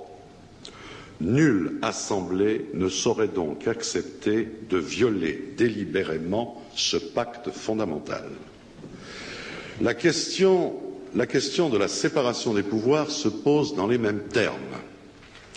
Aucune assemblée n'a compétence pour se dessaisir de son pouvoir législatif par une loi d'habilitation générale dépourvue de toute condition précise quant à sa durée et à sa finalité. A fortiori, aucune assemblée ne peut déléguer un pouvoir qu'elle n'exerce qu'au nom du peuple. Or, le projet de loi qui nous est soumis comporte bien une habilitation d'une généralité telle qu'elle peut être assimilée à un blanc-seing. Et nous voilà confrontés à une situation tout à fait extraordinaire dans notre histoire constitutionnelle, puisque pour la première fois, on demande au Parlement de constitutionnaliser par avance des textes qui n'existent pas encore et qui ne seront pour la plupart même pas soumis à sa ratification dès lors qu'il s'agira de normes communautaires directement applicables. On demande donc au Parlement, qui n'en a pas le droit, rien de moins que d'abandonner sa compétence législative aux organes communautaires chaque fois que ceux-ci le jugeront nécessaire pour l'application du traité. Ayant ainsi fait référence à la Déclaration des droits de l'homme et du citoyen, qui est violée deux fois par le projet de loi, je pourrais considérer ma tâche comme accomplie. Eh oui, Philippe Séguin avait montré il y a 25 ans que le traité de Maastricht violait la Déclaration des droits de l'homme et du citoyen. Il avait montré par ce discours qui se prolonge ensuite et qui est prodigieux d'intelligence et de prémonition, notamment lorsqu'il parle de la probabilité de démembrer les États-nations par grandes régions, c'est un des grands passages que je ne cite pas ici, Philippe Séguin nous avait montré la rupture historique décisive que représente le traité de Maastricht, qui en fait, en abolissant le principe de souveraineté nationale, en habilitant des structures non élues composé de personnes qui ne sont d'ailleurs pas françaises, comme la Commission européenne qui nous fixe nos lois et règlements, et par exemple l'article 121 dont je parlais, en réalité, Philippe Séguin avait mis le doigt là où c'était juste. La construction européenne est une dictature qui ne dit pas son nom, et je vous propose de renouer avec les fils de l'histoire de France en sortant de cette dictature.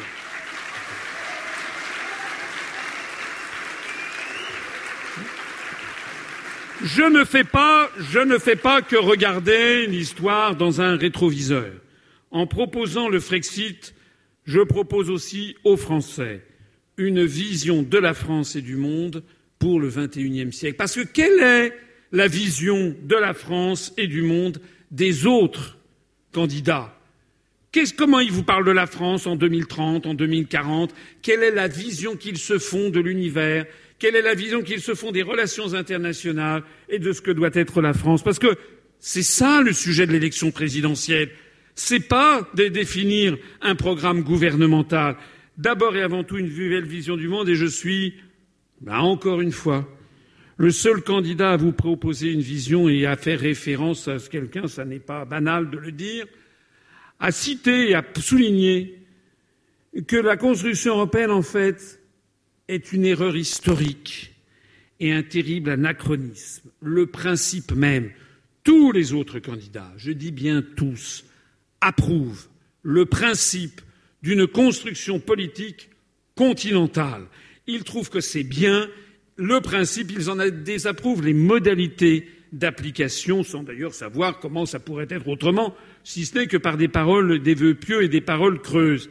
Moi, je dis que non, c'est le principe même d'une construction politique continentale qui est un anachronisme, qui remonte au discours de Victor Hugo de 1849, qui parle des États-Unis d'Europe. Je vois d'ailleurs, il y a un soutien de M. Macron, là, qui est un Cédric Villani, là, qui a eu la médaille Fields, qui a commis un point de vue dans le journal Le Monde, où il cite encore une fois ce fameux discours de Victor Hugo. À l'évidence, il ne l'a pas lu, parce que s'il l'avait lu, il aurait honte de la citation qu'il fait. Je vous renvoie à ce discours qui est en ligne sur notre site internet. Vous verrez que c'est un discours ultracolonialiste qui se propose rien moins en 1849, je cite Victor Hugo, que de rendre l'Afrique à l'homme comme s'il n'y avait donc pas d'hommes en Afrique en 1849, et l'Asie à la civilisation, et qui prétend de remplacer, au lieu de faire des révolutions, on aurait fait des colonies. Voilà ce qu'est le discours de Victor Hugo sur les États-Unis d'Europe qui doivent tendre la main aux États-Unis d'Amérique. En fait, c'est le discours des néoconservateurs américains de nos jours. Mais on peut remonter plus loin, on peut remonter au Saint-Empire romain germanique, on peut remonter à la lutte entre les Guelfes et les Gibelins, on peut remonter à Dante Alighieri au XIIIe siècle, on peut remonter jusqu'à Octave Auguste en moins 27 avant Jésus-Christ, quand il crée le mythe de l'Empire universel. Eh bien, moi, je dis que c'est une erreur historique au troisième millénaire, et je me prévaux d'une grande conscience morale que je cite et qui est un grand penseur indien, Sri Aurobindo, qui vivait près de Pondichéry, qui est né en 1862, qui est mort en 1950, qui a été un compagnon de Gandhi, qui a lutté pour l'indépendance de l'Inde et qui a été un philosophe, un poète, un écrivain spiritualiste et qui s'intéressait beaucoup à la civilisation occidentale et en particulier à la France.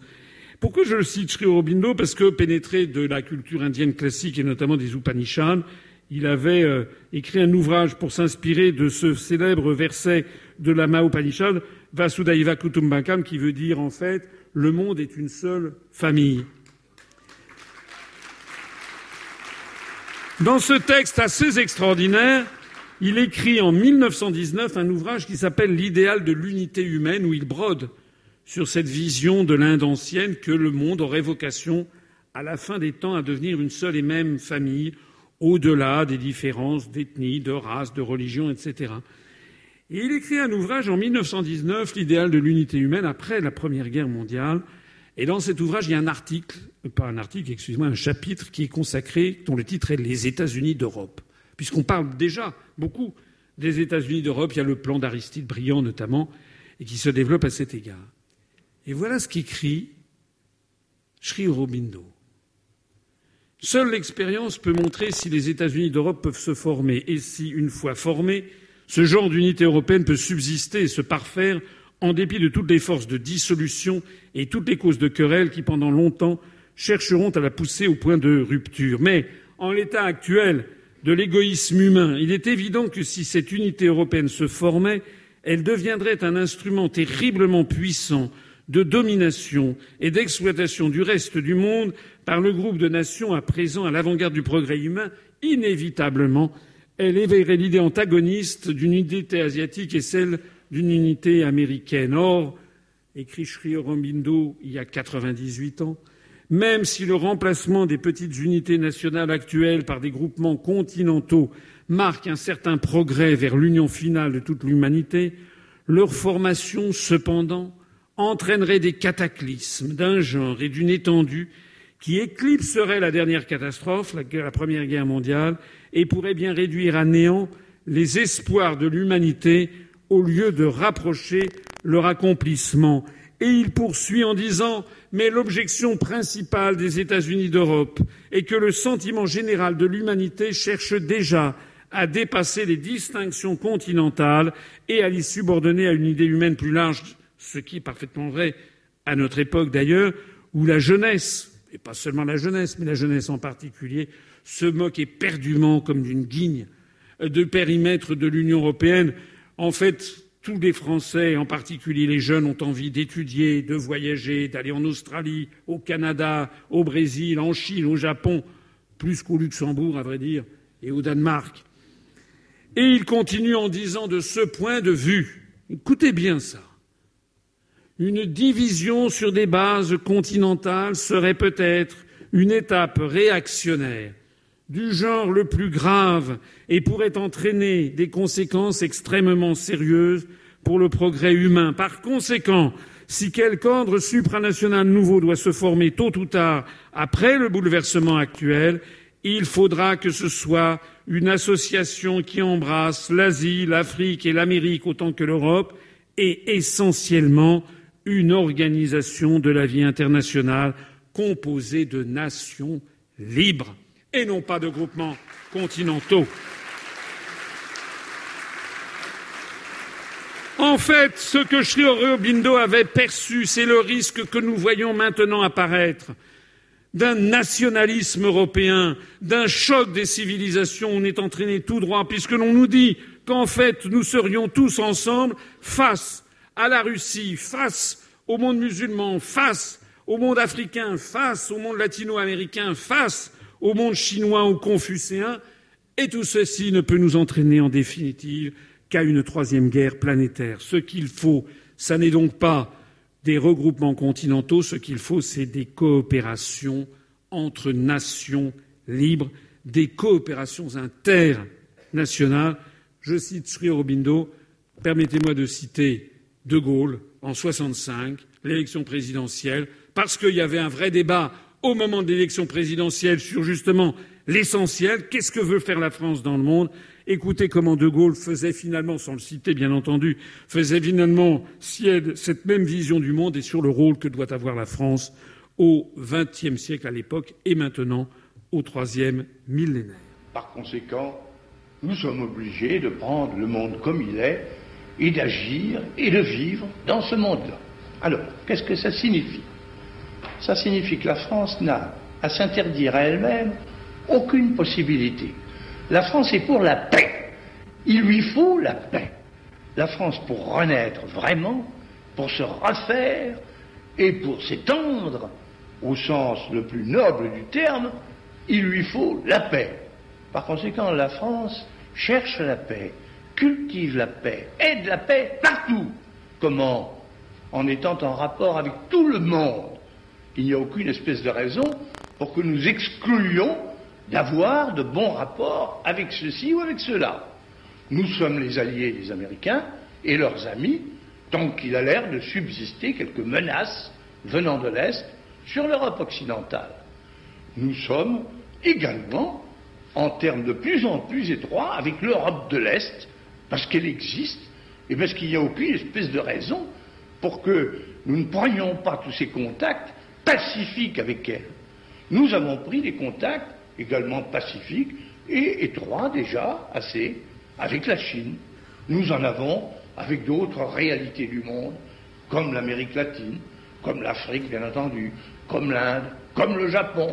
Et pourquoi pas ce que nous appelons l'équilibre, qui va avec la paix, c'est un commencement de coopération internationale. Et c'est cela que la France cherche à aider. Et c'est pourquoi la France n'exclut ses rapports avec qui que ce soit. Elle cherche à être en contact pratique, direct, fécond, avec tout le monde. Et elle l'est, figurez-vous. Je dirais même qu'actuellement dans le monde, si vous y faites attention, elle est la seule. Les Américains, tout puissants qu'ils sont, ne sont pas en bon terme avec tout le monde. Les Anglais non plus, pas encore. Les Allemands, je n'en parle pas. La Russie soviétique, ce n'est pas certain. Nous, nous sommes ce pays-là. C'est conforme au génie de la France. Nous n'en sommes plus à la domination et à vouloir l'établir, mais nous sommes le peuple fait pour établir, aider la coopération internationale. C'est ça notre ambition nationale d'aujourd'hui. Et faute de celle-là, nous n'en aurions aucune. Mais il nous en faut une. Et celle-là, nous l'avons. Elle est pour le bien de l'homme. Elle est pour l'avenir de l'humanité. Et il n'y a que la France qui puisse jouer ce jeu-là. Il n'y a que la France qui le joue.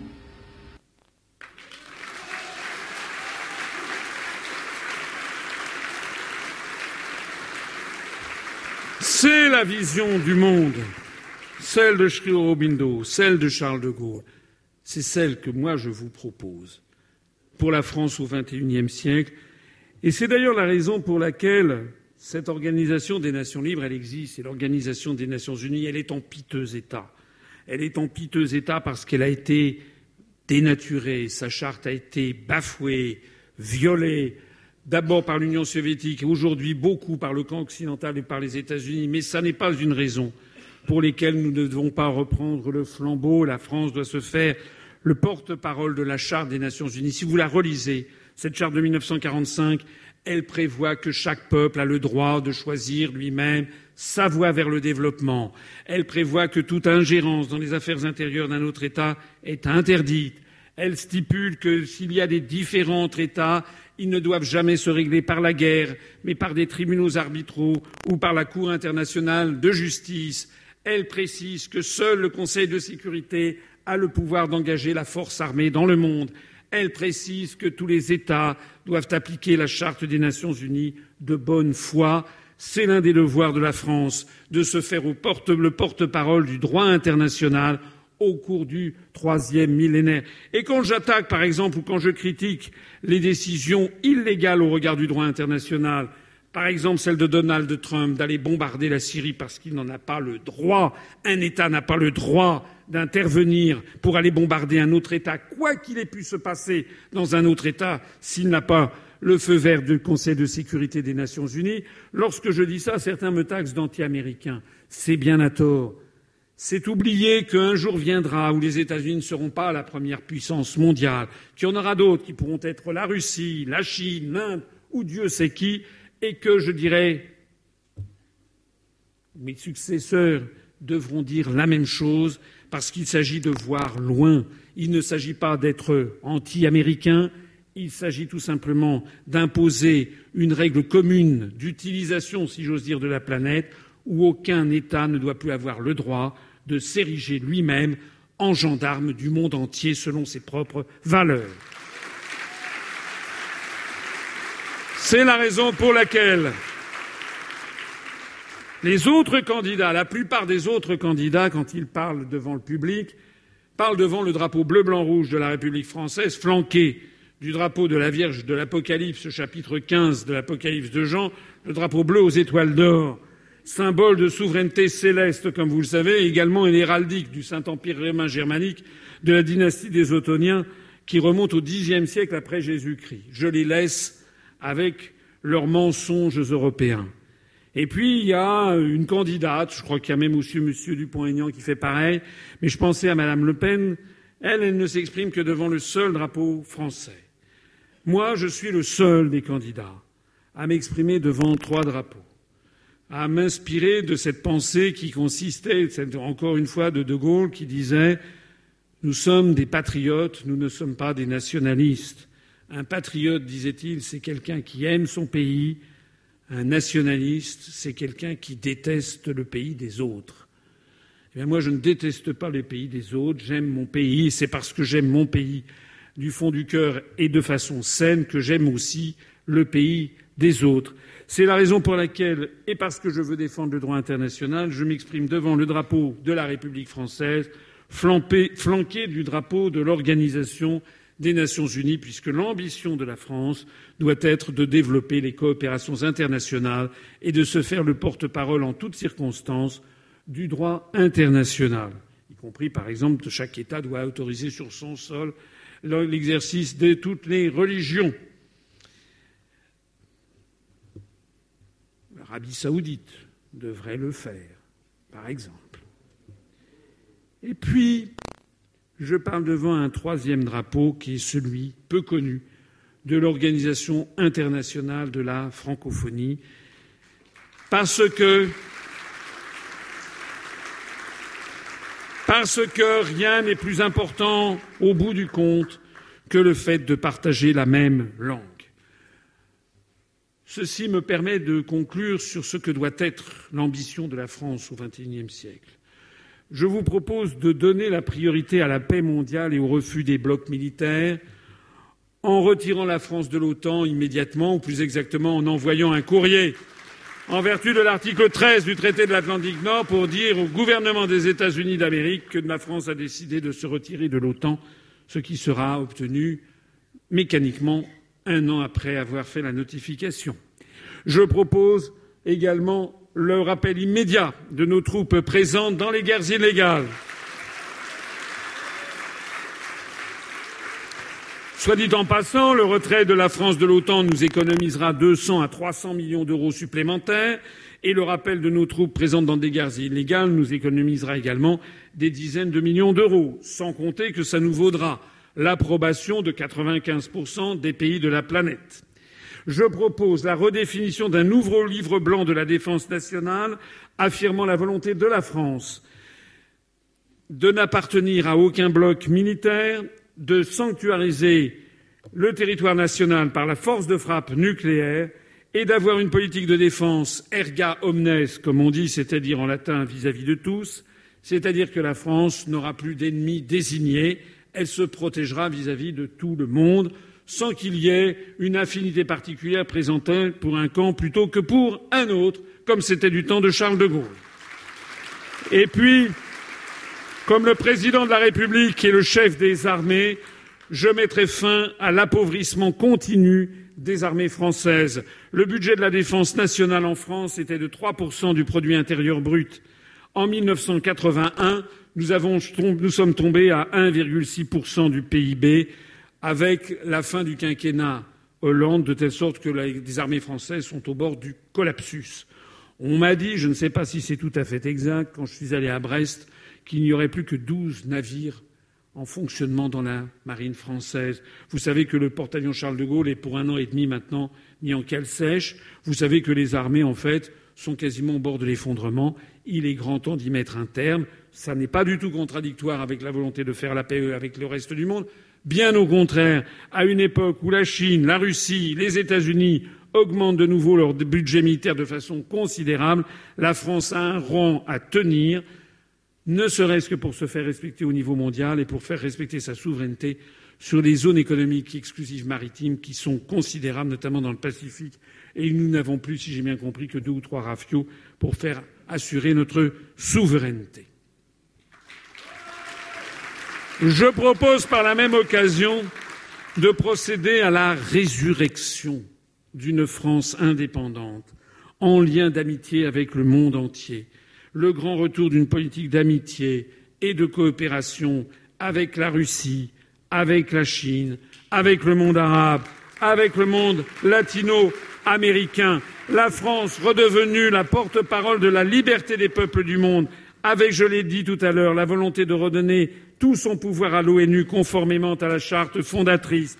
Je propose la fin de la France-Afrique et le développement d'une nouvelle ère de coopération égalitaire avec les pays d'Afrique, avec l'aide aux gouvernements africains qui souhaiteraient sortir du franc CFA, de les aider, s'ils le souhaitent, à sortir du franc CFA, comme nous voulons sortir de l'euro.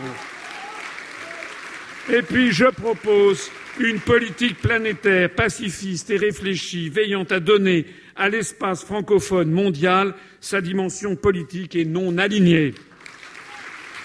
Comme nous serons sortis de l'Union européenne, le Parlement de Strasbourg sera vidé de ses députés. C'est très bien d'ailleurs, puisque c'est ce qu'ils veulent. Ils veulent se concentrer sur le Parlement de Bruxelles. Eh bien, moi, je proposerai que nous transférions, dans une priorité à l'universel, nous proposerons aux États membres de l'UNESCO qui se réunissent à Paris. Vous savez qu'il s'agit de la filiale de l'Organisation des Nations Unies pour les sciences, l'éducation et la culture, où il y a quelque chose comme 157 États qui sont enfermés dans des locaux beaucoup trop petits. Je proposerai que l'on transfère l'UNESCO dans les locaux libérés à Strasbourg, qui sont beaucoup plus vastes. Ça nous permettra de donner un signe mondial sur le fait que nous voulons la paix et que nous créons l'UNESCO à la lisière du monde germanique et du monde latin. Je propose, par la même occasion, de créer, pour lutter contre les prophéties de malheur des néoconservateurs américains de créer un centre mondial de la concorde entre les civilisations à Strasbourg pour présenter au public toutes les théories porteuses de guerre, notamment la théorie du choc des civilisations, afin de la combattre. Et puis, puisque nous aurons libéré les locaux de l'UNESCO à Paris, je proposerai à nos partenaires de la francophonie de créer un parlement permanent des États de la francophonie qui se tiendraient à Paris, dans ces locaux, afin de donner corps à une véritable communauté politique francophone, afin de contrecarrer la théorie racialiste et guerrière du choc des civilisations promue par les think tanks américains et dont la construction européenne est une application régionale, puisque la construction européenne, en définitive, n'est qu'un apartheid planétaire qui ne dit pas son nom. Cette francophonie politique permettra l'élaboration, si possible, avec nos partenaires. Si ce n'est pas possible, eh bien, nous ne le ferons pas sur les sujets où nous ne parviendrons pas à un accord. Mais il s'agira, avec la francophonie, de traiter des grands problèmes planétaires, comme par exemple la réforme du système financier internationale, un ordre commercial et financier plus juste entre le Nord et le Sud, parce que si nous ne faisons pas ça, nous ne pourrons jamais lutter efficacement contre les flux migratoires qui déstabilisent à la fois les pays de départ, parce que jamais personne ne quitte le pays de ses pères par plaisir, c'est parce que nous devons favoriser le développement des pays du Sud afin de permettre à ces pays de se développer, de ne pas être déstabilisés par un flux d'émigrants qui vide le pays et de ne pas déstabiliser non plus un pays comme les pays d'Occident et en particulier la France où, comme tout le monde le sait, cela pose des problèmes sociaux et des problèmes politiques qui sont en nombre croissant. Je n'ai pas envie, moi, que la France devienne un pays d'extrême droite. Nous essaierons de bâtir ensemble des politiques sur les problèmes environnementaux de la planète et de régler des problèmes comme la paix dans le monde, en particulier la paix au Moyen-Orient. Je voudrais conclure ce long meeting, ce long meeting où espérez, enfin j'espère que vous aurez noté que j'essaye de toute mon âme et avec toute ma volonté d'essayer de tirer cette campagne électorale vers le haut, d'essayer d'appeler mes concitoyens à réfléchir à la vision du monde que nous devons avoir à horizon de 20 ans, 30 ans pour la France, parce que c'est le moment, c'est le moment sacré de l'élection présidentielle pour le faire. La France, et là j'ai une bonne nouvelle à vous annoncer, j'en ai donné des mauvaises. L'affaire de l'évolution de l'euro est une affaire réellement catastrophique. La, prise de pouvoir par une oligarchie qui a transformé l'Europe occidentale en une dictature qui défigure toutes les plus grandes valeurs de l'Europe est une tragédie. Mais il y a aussi des bonnes nouvelles. Les bonnes nouvelles, ça vient justement de la francophonie, parce que contrairement à ce que l'on vous dit, la langue française, la civilisation française ne sont pas fichues. La langue française, loin d'être celle que vous croyez, d'être cette langue qui serait vouée à la disparition, comme on essaie de vous le faire croire, en vous forçant à parler maintenant dès la prime école ou à l'université avec la loi Fioraso qui est une loi félonne. La langue française est en plein développement au niveau planétaire. Il y avait 135 millions de francophones en 1990. Il y en a maintenant 274 millions.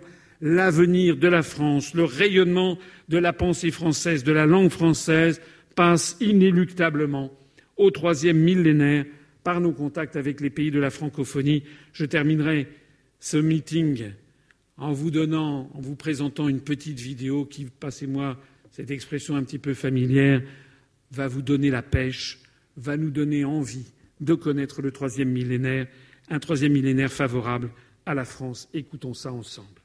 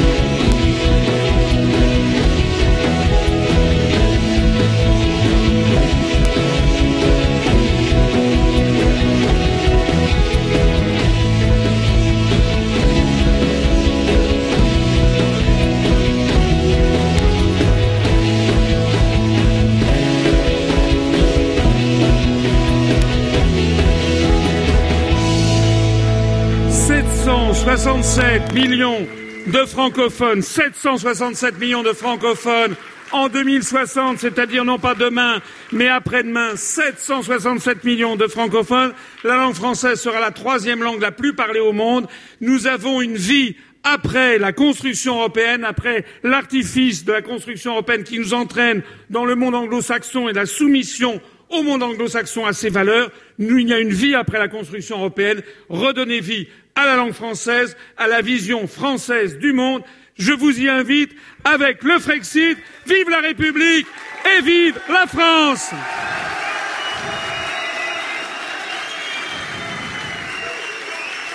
Donc, euh, merci Monsieur Asselineau pour être venu ce soir à Nice. Donc, vous avez été plus de 600 ce soir. Merci beaucoup pour tous être venus et pour partager nos idées. Et donc, euh, j'invite mes équipes à nous rejoindre sur scène.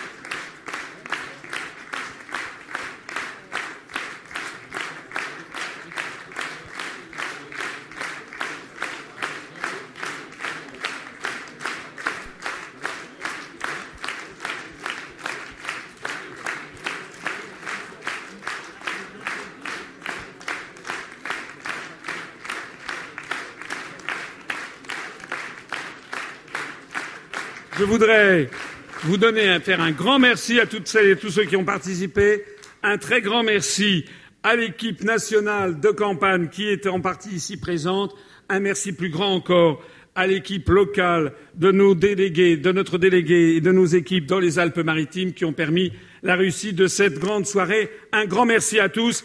Et puis maintenant, entonnons tous ensemble notre hymne national. Merci.